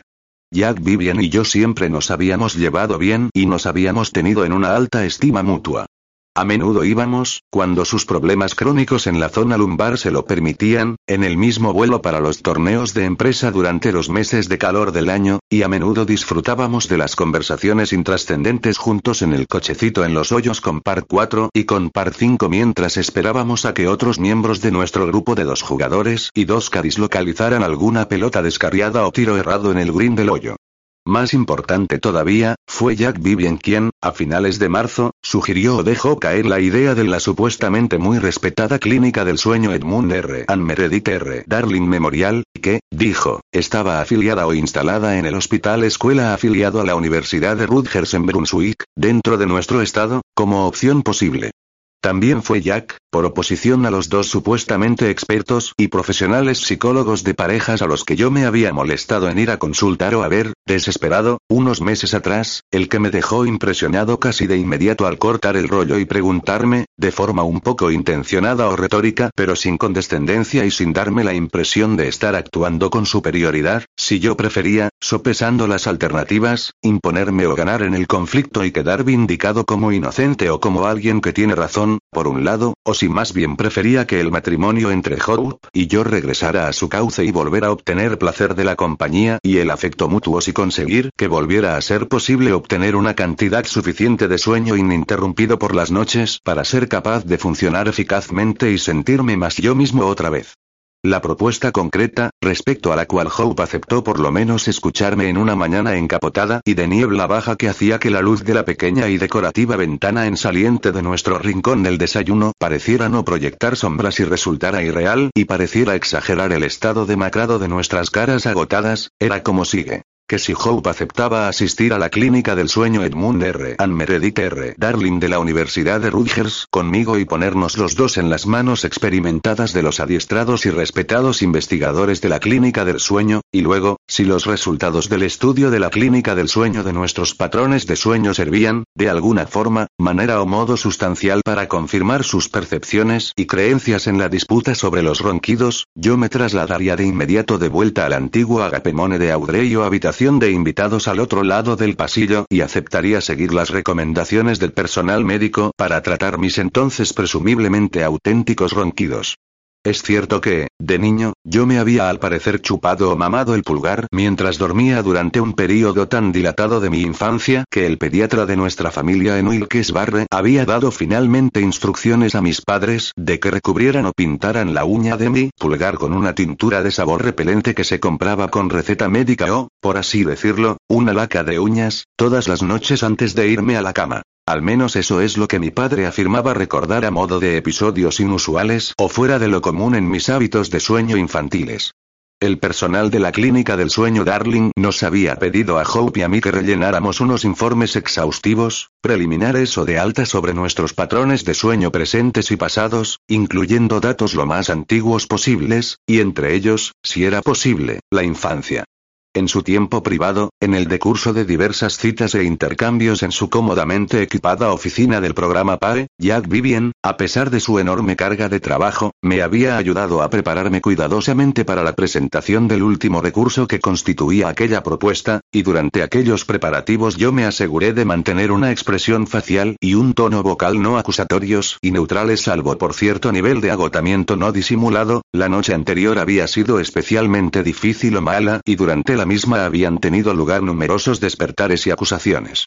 La sugerencia de un agotamiento que empuja a uno al último recurso a rendirse que había en la forma en que yo presenté la propuesta en el rincón del desayuno, y que sin duda, ya como predijo Jack Vivian, aumentó el impacto de la misma, era, en la mayoría de los sentidos, sincera o de corazón, aunque como es obvio no de la forma en que Hope, que también parecía haber envejecido varios años enteros durante el invierno precedente igual que yo aunque yo nunca habría hecho en voz alta esta afirmación. Sean las que sean las opiniones de padre sobre nuestro matrimonio, sé lo bastante sobre la dinámica de un matrimonio sólido como para discernir la diferencia entre la sinceridad y la pura brutalidad, y sé que el tacto y la circunspección desempeñan un papel tan grande en una relación íntima como la sinceridad y el desnudar el alma, si no mayor, y que a menudo se quejaba de que la falta crónica de sueño aunque ella dormía a menudo Lo que la estaba afectando en realidad, y lo que la hacía quejarse, eran los sueños traumáticos o terrores nocturnos, aunque yo, por supuesto, una vez más, me reservaba mis opiniones en este sentido producía un ruido que impedía concentrarse o mejor dicho, una alucinación auditiva leve. Yo me mordí literalmente la lengua para refrenarme cuando ella explicó aquel supuesto sonido y que imitaba el tono de un afinador o de una campana bien tañida, pareció creer, mientras su cara, inclinada sobre el centro de mesa y el pomelo y las tostadas sin mantequilla, flirteaba de forma intermitente con la abstracción vertical y las vibraciones de color verdoso pero conseguía retener o aferrarse a su integridad o cohesión óptica bajo la luz gris y apagada de la mañana de una forma que resultaba casi obstinada de pequeña envergadura y rasgos afilados, con una piel morena o cetrina y el pelo teñido de varios tonos de rubios y recogido en un voluminoso cardado que permanecía altanero e inmutable por encima de las corrientes cambiantes de la moda capilar, Hope mantenía su voluntad férrea y su rechazo a la idea de dejar de ser quien era y lo que era, lo cual había constituido una de las cosas que originalmente nos habían atraído al uno del otro. Y en aquel punto, incluso durante mi agotada presentación del último recurso, que era la clínica del sueño Edmund R. and Meredith R. Darling, todavía ahora recuerdo haber recordado que yo nunca había olvidado aquello, y que su fuego interno nunca había dejado de conmoverme, ni tampoco había dejado yo, a mi manera, de amarla ni de encontrarla deseable a pesar del hecho de que, incluso antes de la irritante disolución del presente conflicto, los años del ínterin reciente no habían sido, como se suele decir, amables respecto a los encantos ginécicos o femeninos de Hope en general, aunque, en su caso, las devastaciones del tiempo no habían resultado en la hinchazón, el encharcamiento, el engrasamiento o los efectos inflados del proceso de envejecimiento de sus dos hermanastras y, en una medida ligeramente menor, de mí mismo. Antaño voluptuosa hasta un extremo casi rubensiano, el tipo de envejecimiento o bajamiento de Hope se ha establecido siguiendo un proceso de encogimiento o desecación. La piel se le endureció y adquirió un aspecto correoso en algunos puntos, el oscurecimiento de su piel se volvió permanente y sus dientes, tendones del cuello y articulaciones de las extremidades se volvieron protuberantes de una forma en que nunca antes lo habían sido. En resumen, su semblante general había adquirido un aspecto lupino o depredador, y el que antaño había sido el célebre centelleo de sus ojos se había convertido en simple avidez. Nada de todo esto es, por supuesto, de ninguna forma sorprendente o antinatural. El aire y el tiempo se habían limitado a hacerle a mi mujer lo que también le hacían al pan y la ropa tendida a secar. Ciertamente, todos tenemos que hacernos a la idea de nuestra problemática actuarial, por así decirlo, de la cual el nido vacío es un mojón realmente nítido en el camino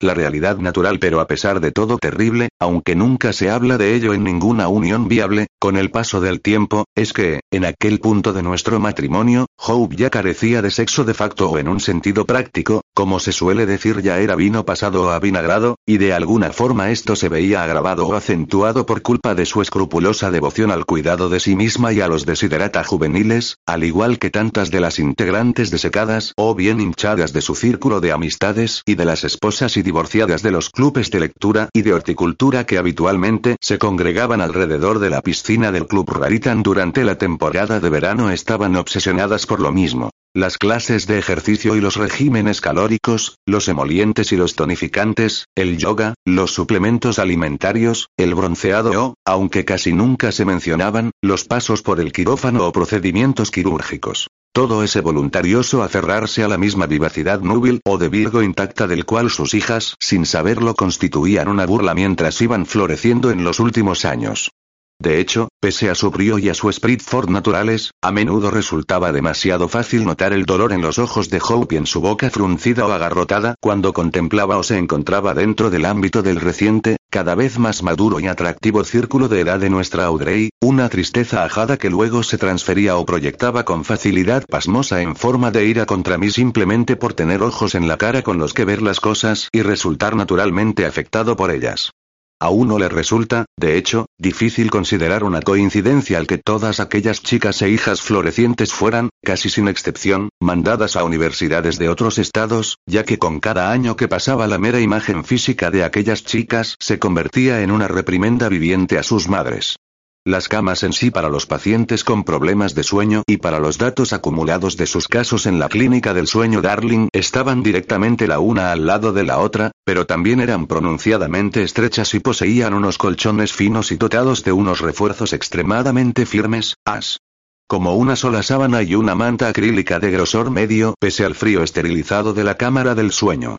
El régimen diagnóstico, se hizo falta bastante tiempo y negociaciones con nuestra OP para conseguir la cobertura y la autorización del mismo, consistía en que Hope y yo hiciéramos el trayecto en coche de poco más de 140 kilómetros, como de costumbre, era yo quien iba al volante mientras Hope dormitaba con su almohada de viaje apoyada en la portezuela lateral del asiento del pasajero, por la I-195 y por las rutas estatales 9 y 18, todas las semanas los miércoles por la tarde, hasta el hospital Rutgers Brunswick Memorial, y una vez allí ingresar en el departamento de neurología barra somnología de la cuarta planta de la institución, que albergaba la clínica del sueño Edmund R. and Meredith R. Darling, cuya reputación en el ramo era realmente, de acuerdo tanto con Jack Vivien como con otras fuentes, de primera. El especialista en sueño, o somnólogo, a cargo de nuestro caso, un tipo corpulento, de modales afables, fornido y de complexión fuerte con el pelo cortado al rape y del color del plomo y lo que parecía ser un número extraordinario de llaves en un llavero promocional Parque Davis, Incorporated, sus modales eran agradables de esa forma neutral, discreta y puntillosa en que lo son los modales de los directores de pompas fúnebres y de ciertas personas que dan charlas sobre horticultura, parecía tener también lo que Hope comentó más tarde que era una ausencia práctica de cuello o garganta per se, y su cabeza parecía apoyarse o, por así decirlo, descansar directamente sobre sus hombros, algo que yo señalé que podía ser una ilusión o efecto óptico causado por el cuello alto de la bata blanca médica o de laboratorio del somnólogo, que también llevaba la mayoría del resto del personal de guardia de la clínica del sueño Darling Memorial, con tarjetas identificativas con una foto y laminadas sujetas con un clip, o, o jerga más familiar del departamento de sistemas de ATC, con un cocodrilo, al bolsillo de la pechera.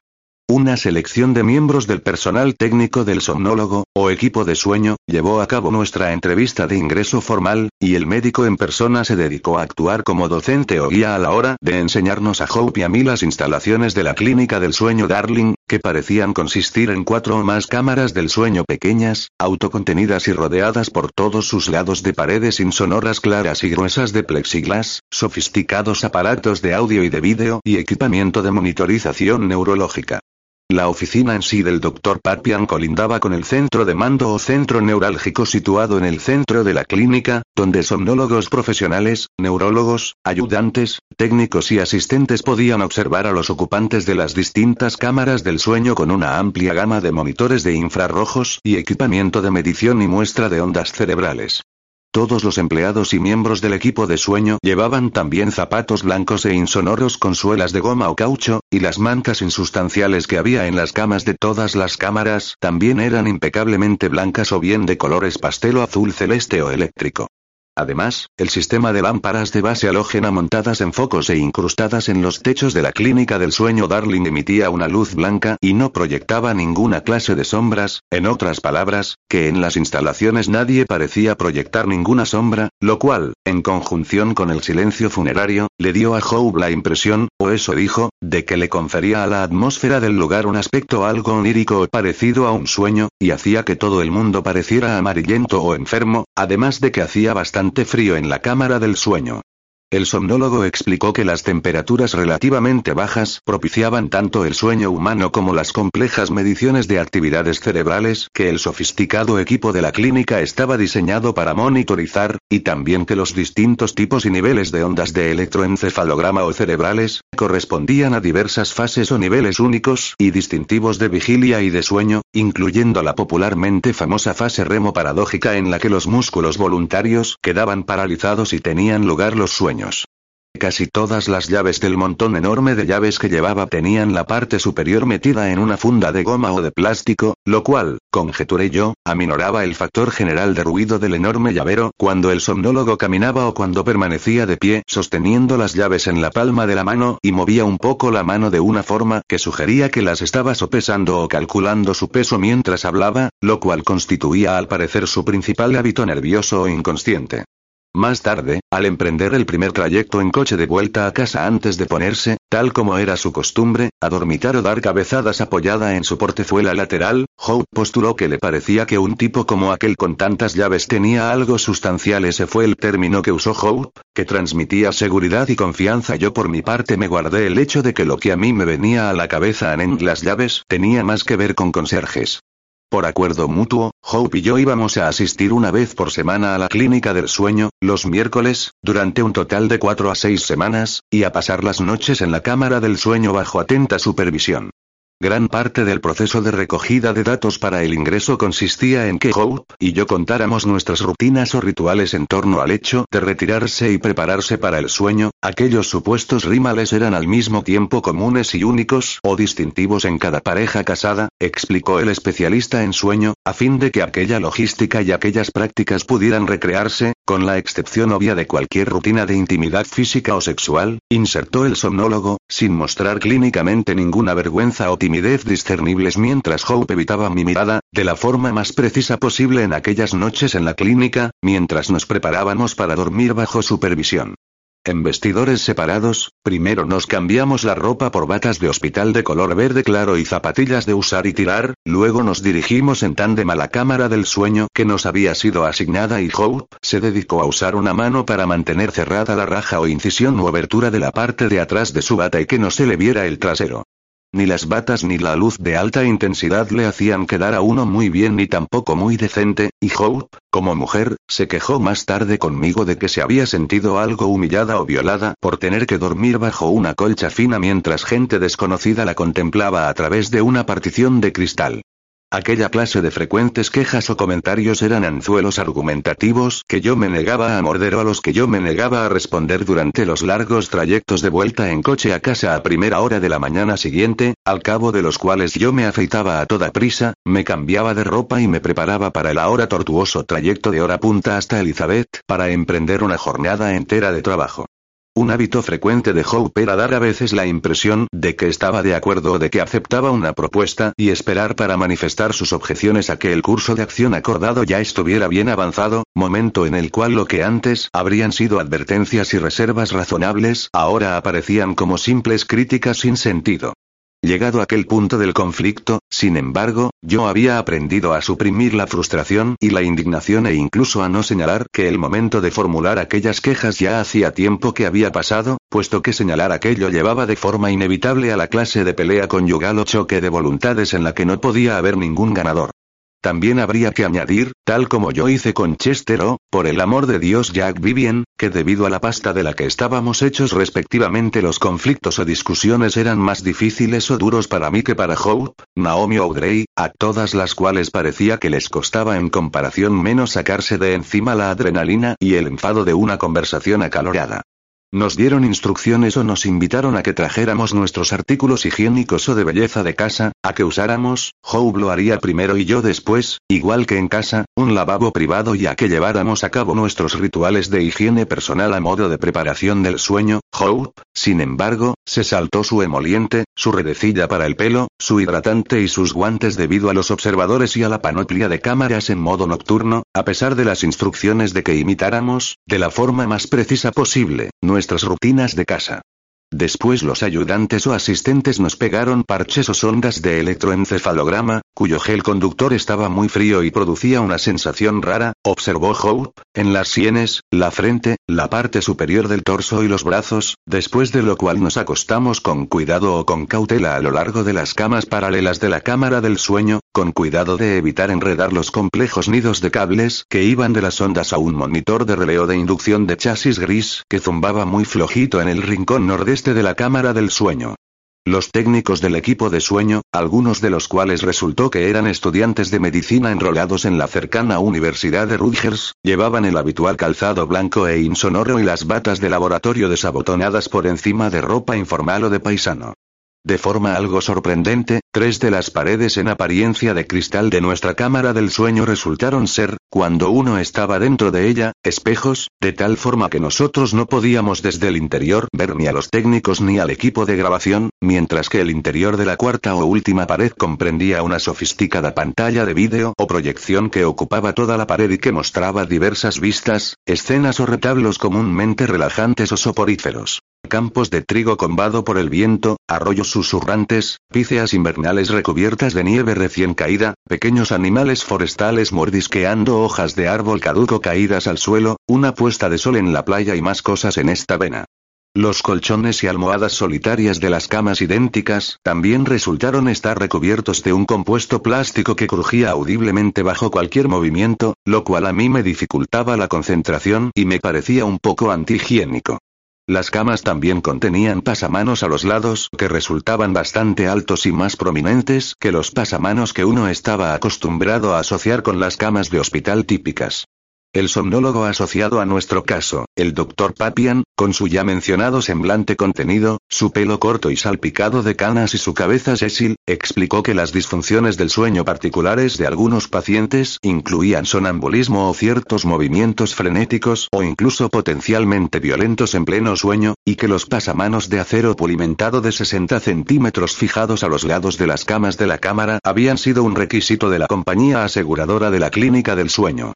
Asimismo, ya que leer un poco durante un promedio de 20 o 30 minutos antes de que Hope acostumbrara a apagar la luz del aplique elevado que tenía sobre la cabeza era una parte firmemente establecida de la rutina de nuestro matrimonio cuando nos preparábamos para retirarnos a la cama, Hope y yo pasamos, durante tres miércoles consecutivos, 20 minutos o más incómodamente sentados en aquellas camas estrechas y parecidas a cunas debido a los altos pasamanos laterales, con una almohada institucional crujiente a modo de un único apoyo para la espalda, leyendo ostensiblemente en nuestras camas respectivas de la cámara del sueño igual que hacíamos en casa, sosteniendo en las manos nuestros libros de Chevets respectivos, que Hope había traído de casa en su bolsa del club de lectura, pero que allí, en aquel escenario artificial, no eran más que atrecho, y yo me dediqué a poco más que pasar distraídamente las páginas de Serpenton THC Rock de Curte y Chenwald, ya que la idea de relajarse o ponerse cómodo cuando uno estaba cubierto de sondas cables sobresaliendo y viéndose totalmente reflejado en tres de las paredes del cuarto diminuto resultaba en cierta forma absurda o una farsa.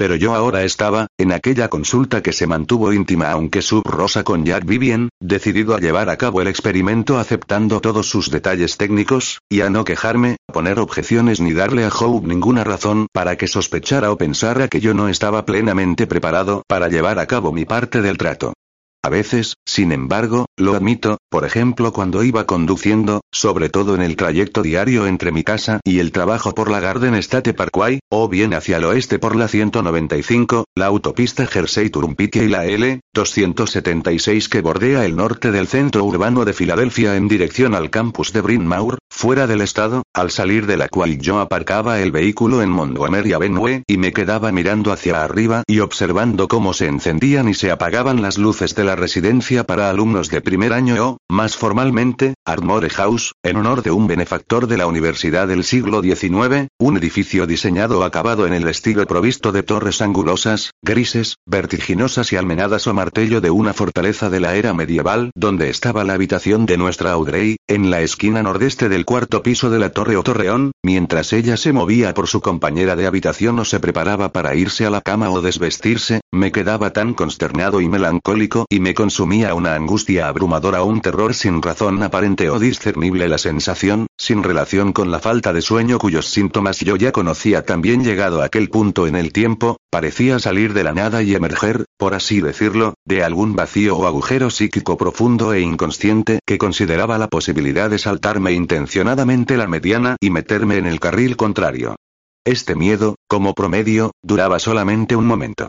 A pesar, sin embargo, de mi nerviosismo o mi excitación ante la perspectiva de una verificación objetiva de mi lado de la disputa, mi costumbre o hábito de toda la vida de tumbarme boca arriba de espaldas con los codos doblados y una mano encima de la otra sobre el pecho hacía que relajarme mientras las vistas sedantes y las frías luces de la cámara del sueño eran apagadas desde algún punto exterior a la cámara me resultara un poco más fácil a mí que a Hope, cuyo hábito, a diferencia de nuestra Audrey, que suele ponerse encogida de forma vaga vagamente fetal sobre su lado derecho, y que a menudo parece despertarse en esa misma posición en la que originalmente perdió la conciencia, consistía en quedarse dormida boca abajo o en posición prona, con los brazos extendidos y la cabeza girada o, por así decirlo, casi violentamente torcida a un lado, como si un peso enorme y no deseado la estuviera presionando desde detrás y desde encima, una posición que a la mayoría de los adultos les y ella se quejó al equipo de sueño de que le iba a resultar casi imposible quedarse dormida si estaba tumbada de espaldas y mirando, por así decirlo, hacia arriba, tal como parecían dictar las ondas de electroencefalograma y los cables. A pesar de todo, después sí que se quedó, como de costumbre, dormida enseguida. Y en la segunda noche de miércoles que pasamos en la cámara del sueño, ni ella ni el doctor Papian, este era el apellido o nombre de familia del especialista en trastornos del sueño, volvieron a mencionar las vehementes protestas que ella había formulado la semana anterior. Tal como se ha dicho previamente, nuestro protocolo de diagnóstico dictaba que viajáramos y nos diéramos de alta para dormir juntos en la clínica del sueño Darling Memorial una vez por semana para un posible lapso temporal de hasta seis semanas, a fin de que a Hope y a mí nos monitorizaran los patrones de nuestras ondas cerebrales respectivas y de que cualesquiera movimientos, sonidos o despertares perjudiciales quedarán grabados en unas cintas de vídeo en sistema infrarrojo o modo nocturno de lo más sofisticado, a menudo Hope insistía en que verificaran también la cualidad del audio, mientras yo contemplaba neutralmente el retablo relajante de la pantalla de la cuarta pared, que iban a ser analizados por nuestro somnólogo y que más tarde formarían la base para un diagnóstico médico y una línea de tratamiento recomendada. Yo, por supuesto, como he mencionado antes, confiaba con cierta expectación en que las grabaciones verificarían empíricamente el hecho de que, cuando Hope soltara un grito de vejación y me acusara nuevamente de roncar, mis ondas de electroencefalograma indicaran que no solo yo no estaba realmente dormido, sino que, al contrario, la lectura del cerebro de Hope demostraría de forma concluyente que era en realidad ella quien en aquellos momentos estaba realmente dormida y había soñado, alucinado o en todo caso fantaseado con los ruidos desagradables que ella con tanta rotundidad creía que le estaban robando su sueño, su salud, su juventud y su capacidad para confiar en el hecho de que ella y yo estuviéramos todavía lo bastante en la misma longitud de onda como para convertir nuestro matrimonio en algo más que una farsa sin sexo, sobre todo ahora que Audrey ya no estaba en casa para ocupar mi mente ni para servirme como foco de mis afectos. Esta se contaba entre las acusaciones que Hope había impuesto vindicativo de las peores discusiones matinales respecto al conflicto y a toda nuestra viabilidad como matrimonio y supuesta familia. Al final, sin embargo, resultó que solo hizo falta el mínimo, o base, de tres semanas autorizado por la OP para que un ayudante administrativo o factotum de la clínica Darling me llamara a mi pequeña oficina del departamento de sistemas en el trabajo, al parecer había llamado al número de nuestra casa, pero resultó que Hope estaba tal como sucedía cada vez con mayor frecuencia fuera o bien dormida, se echaba siestas por la cara, a pesar de las instrucciones claras que había en el material informativo que nos dieron al principio en contra de las siestas diurnas en el caso de pacientes con cualquier clase de enfermedad relacionada con el sueño, para informarme de que la administración de la Clínica del Sueño Darling Memorial, en conjunción con el Dr. Papian y con el resto del equipo de sueño a cargo del caso de Hope y de mí, creían tener ya bastantes datos acumulados como para ofrecer un diagnóstico firme y una línea recomendada de cualesquiera tratamientos o procedimientos que se estimaran indicados. Aquel diagnóstico oficial iba a ser presentado la semana siguiente, el lunes por la mañana, por razones de calendario, en una pequeña sala de conferencias situada junto al pasillo o corredor principal o central del inusual diseño o plano esteliforme o en forma de diamante de la cuarta planta del hospital, una sala pequeña y muy iluminada con un Goya demasiado familiar entre las más genéricas o comerciales láminas impresionistas de la pared, y con una mesa redonda de arce o de sucedáneo de madera con sillas de capitán a juego, las almohadillas de cuyos espaldos y brazos eran de un color rojo oscuro y algo sobresaturado. Al igual que en la mayor parte de la clínica Darling Memorial, en aquella sala también hacía un frío considerable, más todavía debido a que habíamos venido en coche, en plena hora punta de la mañana, en medio de una tormenta de las serias, con vientos fuertes y grandes precipitaciones, solo para encontrarnos con que la entrada para vehículos del aparcamiento interior del hospital Rutgers Brunswick tenía colgado un letrero que decía aparcamiento completo. Como resultado de lo cual nuestros dos abrigos quedaron empapados y estuvieron goteando en el suelo de la sala de conferencias, además del hecho de que Hope, cuyo miedo mórbido y antiguo a las tormentas violentas no le había dejado dormir ni echarse un sueñecito durante el estresante trayecto en coche, se encontraba, en consecuencia, de un humor particularmente malo y huraño, y estaba equipada o pertrechada con un artefacto o aparato iluminado y montado en la pared para leer rayos X e imágenes de resonancias magnéticas, así como un monitor de gran tamaño de vídeo y barra o audio situado sobre una tarima con ruedas o carrito de hierro y aluminio reforzado, pintado de color marrón institucional y con todas las patas terminadas en una especie de pequeñas ruedecitas para poder moverla.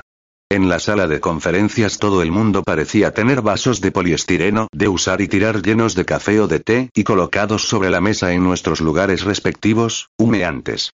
Como, debido a la expectación o los nervios, habíamos dormido muy poco o nada la noche anterior, yo volvía a notar tanto mis gafas como mi chaleco demasiado prietos, y todos los sonidos parecían amplificarse o ramificarse de alguna manera, pero la sala solo pasaba muy ligeramente de un tono y un grado de detalle muy nítido a otro poco nítido. Cada vez que bostezaba, sin embargo, me causaba a mí mismo un estallido afilado o florecimiento de dolor en el oído. También tenía los bajos de los pantalones y las ligas mojados, y el voluminoso peinado de Hope estaba un poco inclinado a la derecha y su cara sin sombras se parecía a algo que de Conning hubiera arrancado del caballete y descartado in media res.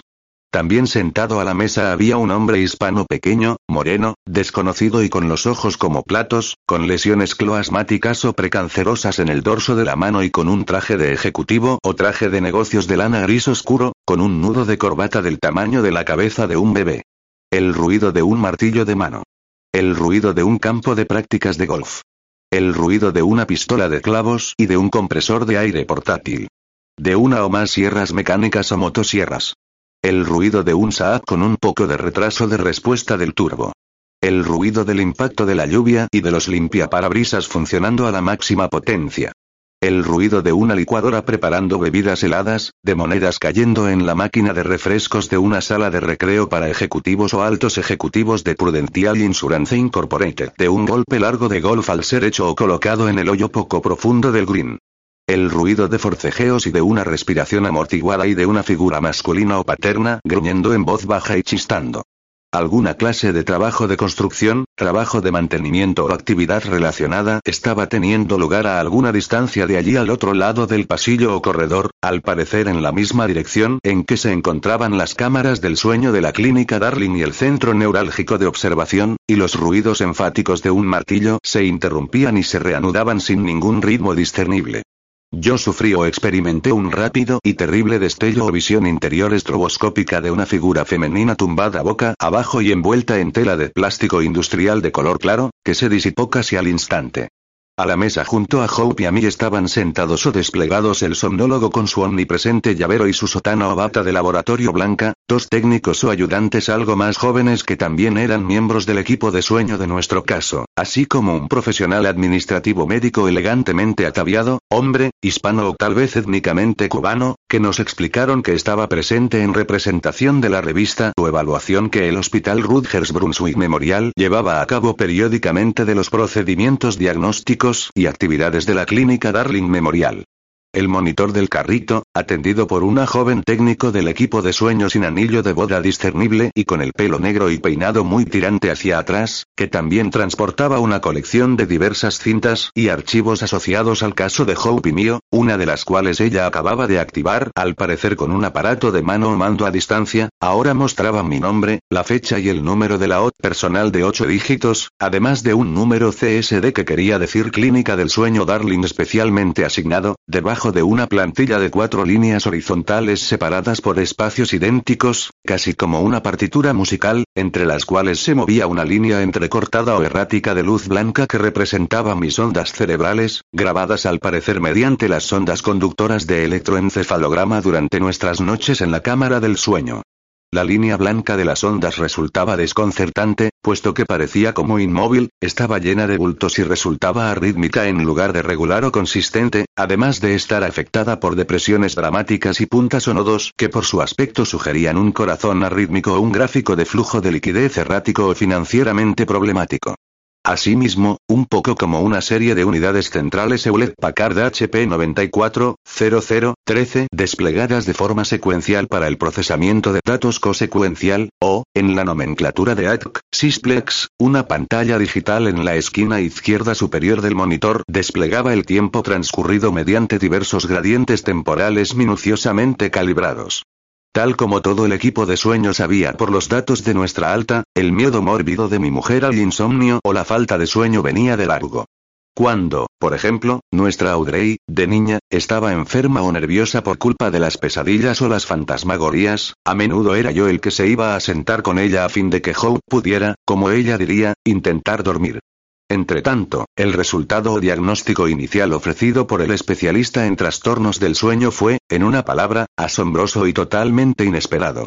En cada una de las ocasiones en que el equipamiento de vídeo especial o de modo nocturno había grabado a Hope incorporándose de un salto y acusándome de roncar, así como en por lo menos al parecer los dos últimos de aquellos casos grabados en que yo había replicado audiblemente que ni siquiera estaba dormido y por tanto no podía ser lógicamente culpable de la acusación, el especialista en trastornos del sueño, ayudado en su presentación por el puntero láser de la juvenilmente severa técnico y por la capacidad de su artefacto a distancia para detener o congelar la imagen del monitor a fin de dirigir la atención de la mesa hacia cierto intervalo temporal específico del electroencefalograma, aseguró o afirmó Ipse Dixit que de hecho yo había, ciertamente, estado, clínicamente hablando, a pesar de mi creencia o percepción de que estaba del todo consciente, técnicamente dormido, predominantemente en la segunda o tercera de las cuatro bien conocidas fases o niveles del sueño, que el somnólogo volvió a perfilar o glosar una vez más. Mientras el resto de la mesa y del equipo de sueño seguían mirando, el somnólogo, que, como siempre, sostenía su pesado llavero Parque Davis y jugueteaba inconscientemente con el mismo, emitió este veredicto con toda la objetividad clínica de la ciencia moderna, y se esforzó por aclarar una vez más que él era empíricamente neutral en la discordia matrimonial y que no se alineaba con un bando de la disputa ni con el otro.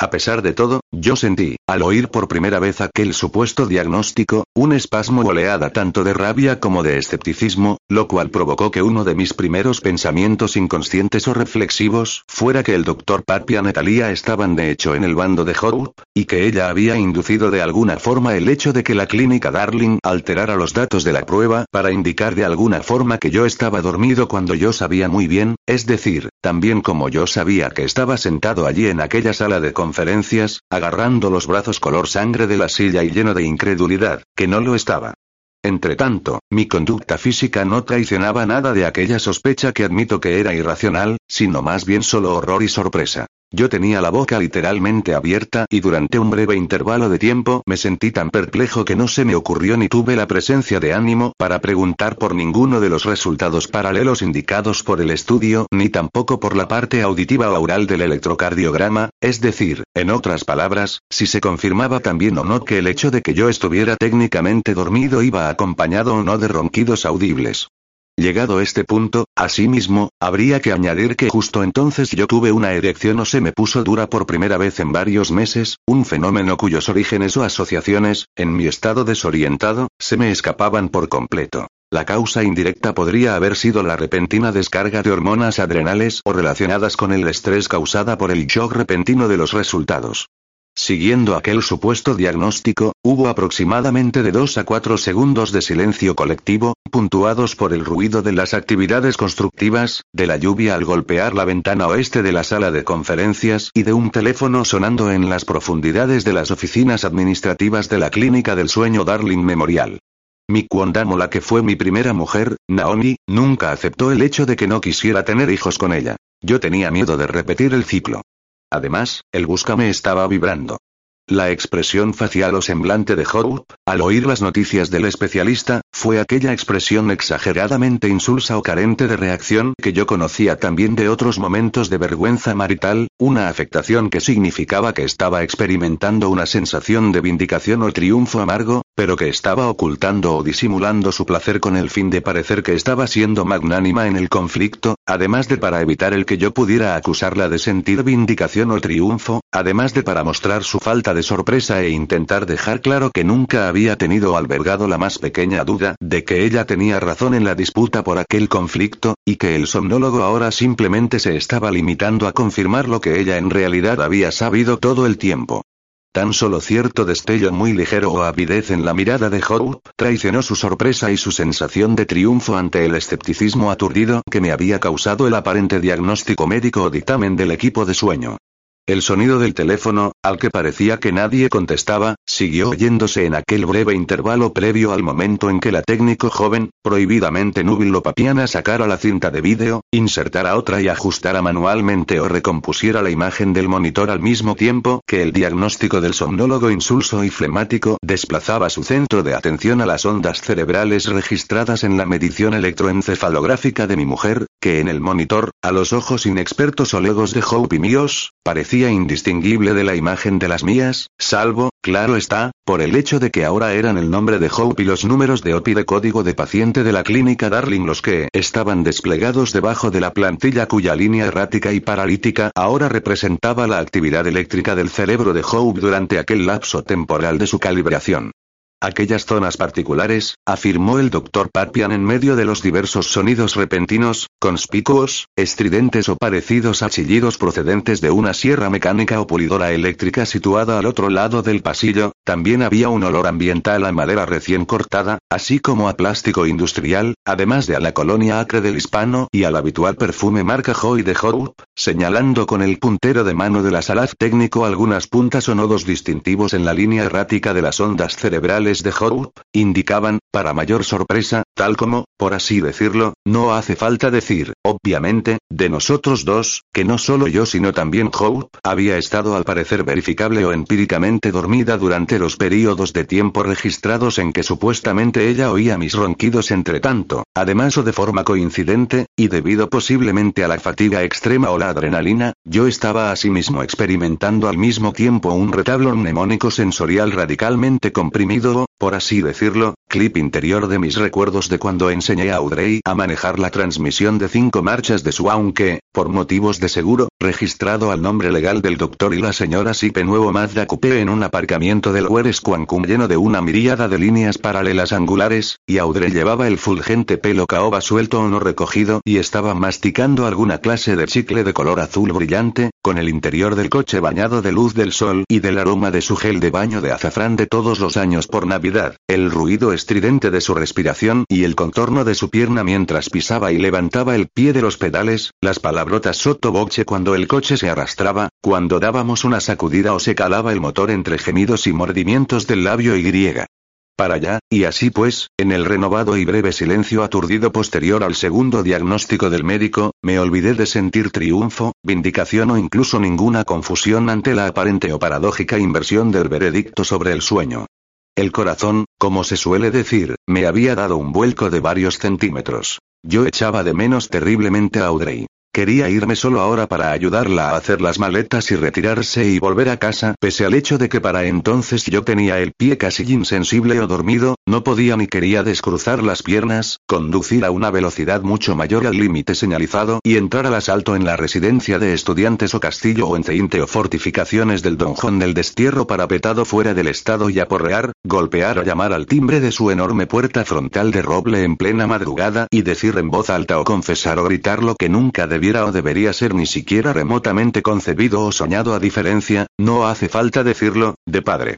Me sentía muy cerca de la fatiga absoluta, de la melancolía y del abatimiento, estaba desolado o solo en el mundo, además de que me molestaban los bajos mojados y la próstata, y tenía que agarrarme con fuerza a los lados veteados de los brazos de mi silla para permanecer recto, y las puntas más pronunciadas o agudas de su electroencefalograma iban verificablemente asociadas a cada intervalo temporal previo al momento en que se incorporaba de un salto en la cama y chillaba, lo cual indicaba a las claras, casi de manual fue el término de admiración profesional que usó el especialista en sueño para describir los distintivos nodos o picos de las ondas teta del electroencefalograma de Hope, que Hope se encontraba, en todos los momentos cruciales y acusatorios, en la fase 4, la bien conocida fase paradójica del sueño asociada con la parálisis muscular, el movimiento rápido de los ojos y los sueños oníricos. Desde la zona en construcción situada en el interior de la clínica, los ruidos de impacto rápidos de dos martillos distintos se superpusieron o se pisaron durante un momento breve, luego uno cesó y el otro pareció volverse más vehemente para compensar. Luego yo imaginé, aluciné o presencié como el doctor Desmondo Ruiz, el administrador o compera latino de ojos grandes, articulaba en silencio, con mucha claridad, la palabra suicidio sin hacer ningún ruido. Hope, entre tanto, ligera y un poco agresivamente inclinada hacia adelante con las piernas cruzadas y muy juntas en su silla, le estaba pidiendo al especialista en sueño, el doctor Papian, a su manera familiarmente crispada o afectadamente digna y carente de reacción, que por favor le explicara las cosas a ver si lo entendía bien. Estaba el equipo de sueño diciendo que era su mando el señor Napier el que estaba de hecho dormido y roncando realmente, o que en realidad era Howe la que estaba dormida y soñando, o fantaseando o inventándose, todo el asunto de los ronquidos o, por así decirlo, sacándoselo de la manga. Yo, entre tanto, estaba sentado muy recto, o, derecho. Con las piernas cruzadas y muy juntas y tapándome neutralmente primero un ojo y luego el otro. En aquel momento, el somnólogo, conociendo como conocía únicamente el contorno desnudo o esqueleto de la discordia marital sin precedentes que el supuesto problema de los ronquidos que nos había traído a su clínica memorial había precipitado entre Hope y yo, y malinterpretando de forma evidente la expresión soñolienta o dolorosa de mi semblante como ambivalencia o como una pasividad o apatía indiferente, el semblante de Hope, entre tanto, se había vuelto ominosamente rígido o duro a la vista de aquel repentino y aparente o inversión diagnóstica y de la vindicación evidente que acababa de llevar a cabo el médico de mis ya antiguas afirmaciones de que los episodios específicos de ronquidos que tanto la habían agraviado a ella eran de hecho, hablando estrictamente, el producto irreal de un sueño o bien de las asociaciones dispersas de terrores nocturnos de naturaleza onírica, precisamente tal y como yo había afirmado repetidas veces a lo largo del traumático y desvitalizador conflicto librado durante los meses previos de invierno, y tenía los vasos sanguíneos del cuello involuntarios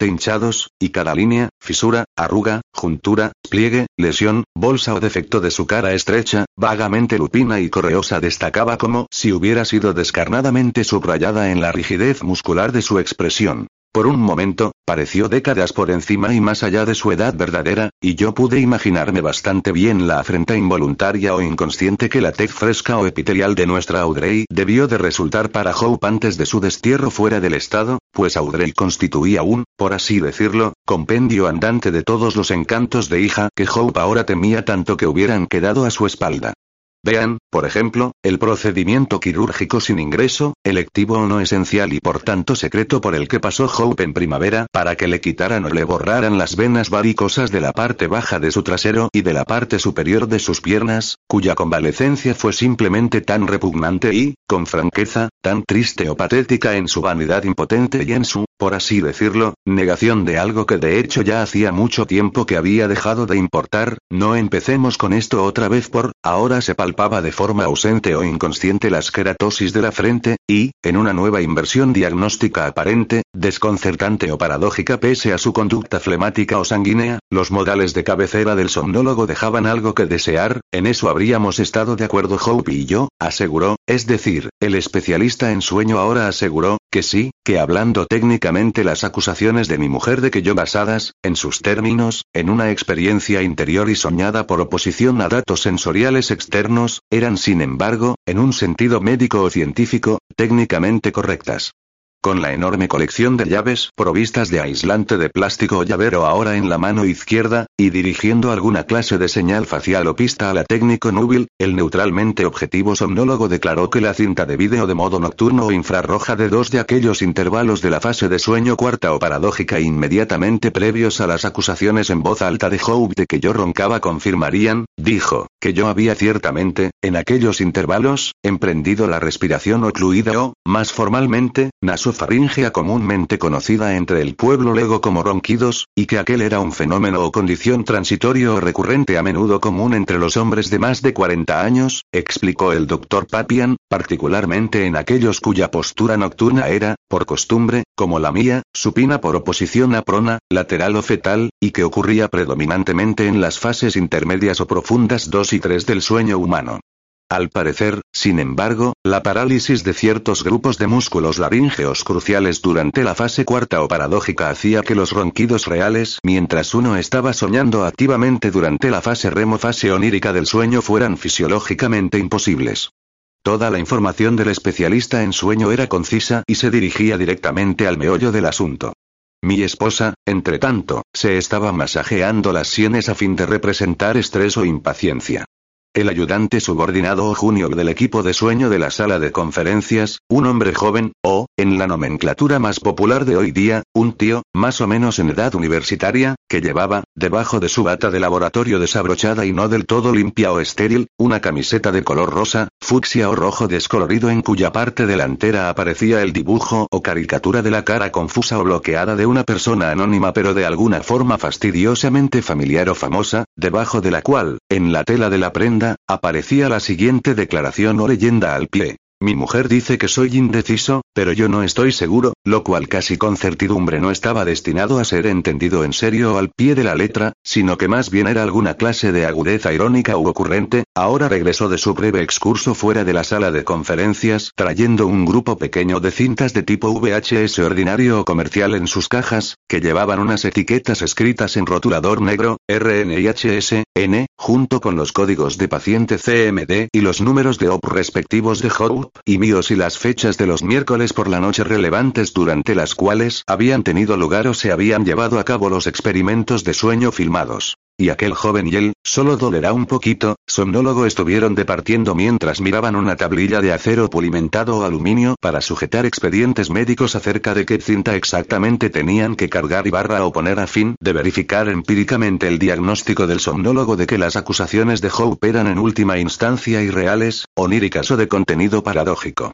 Hope, llegado a aquel punto, inclinada de nuevo un poco hacia adelante y meneando o sacudiendo furiosamente un zapato de tacón alto de sus piernas cruzadas, planteó o inquirió si, a partir de la suma total de los datos diagnósticos, podría ser acaso posible que él, es decir, yo, pudiera de alguna forma estar dormido y roncando en la cama de la cámara del sueño y al mismo tiempo pudiera estar soñando la sensación o experiencia exacta de seguir estando de alguna forma, por así decirlo, todavía completamente despierto en la estrecha y firmemente reforzada cama de la clínica, una posibilidad que, sugirió Hope, explicaría mis sinceras o sentidas negaciones del hecho de que yo estaba dormido cuando ella por fin ya no podía aguantarlo más y se ponía a chillar para despertarme, a lo cual yo, interjectando de forma algo irritada en mi respuesta, señalé el agujero o fallo lógico en el escenario teórico de Hope, y le pedí al somnólogo que estipulara para que constara en acta, por así decirlo, que de acuerdo con sus explicaciones de las bien conocidas fases del sueño humano, yo no podía físicamente estar roncando mientras, soñando, soñaba, ya que, siguiendo una lógica básica, si yo estuviera, A, literalmente soñando que estaba despierto, estaría, B, por definición, en la fase cuarta o paradójica del sueño, y por tanto, C, debido a la bien conocida parálisis laríngea, yo, D, no podía estar produciendo los sonidos rasposos, gargajeantes o nasofaríngeos que de hecho Hope en realidad solo había soñado que me oía producir in situ.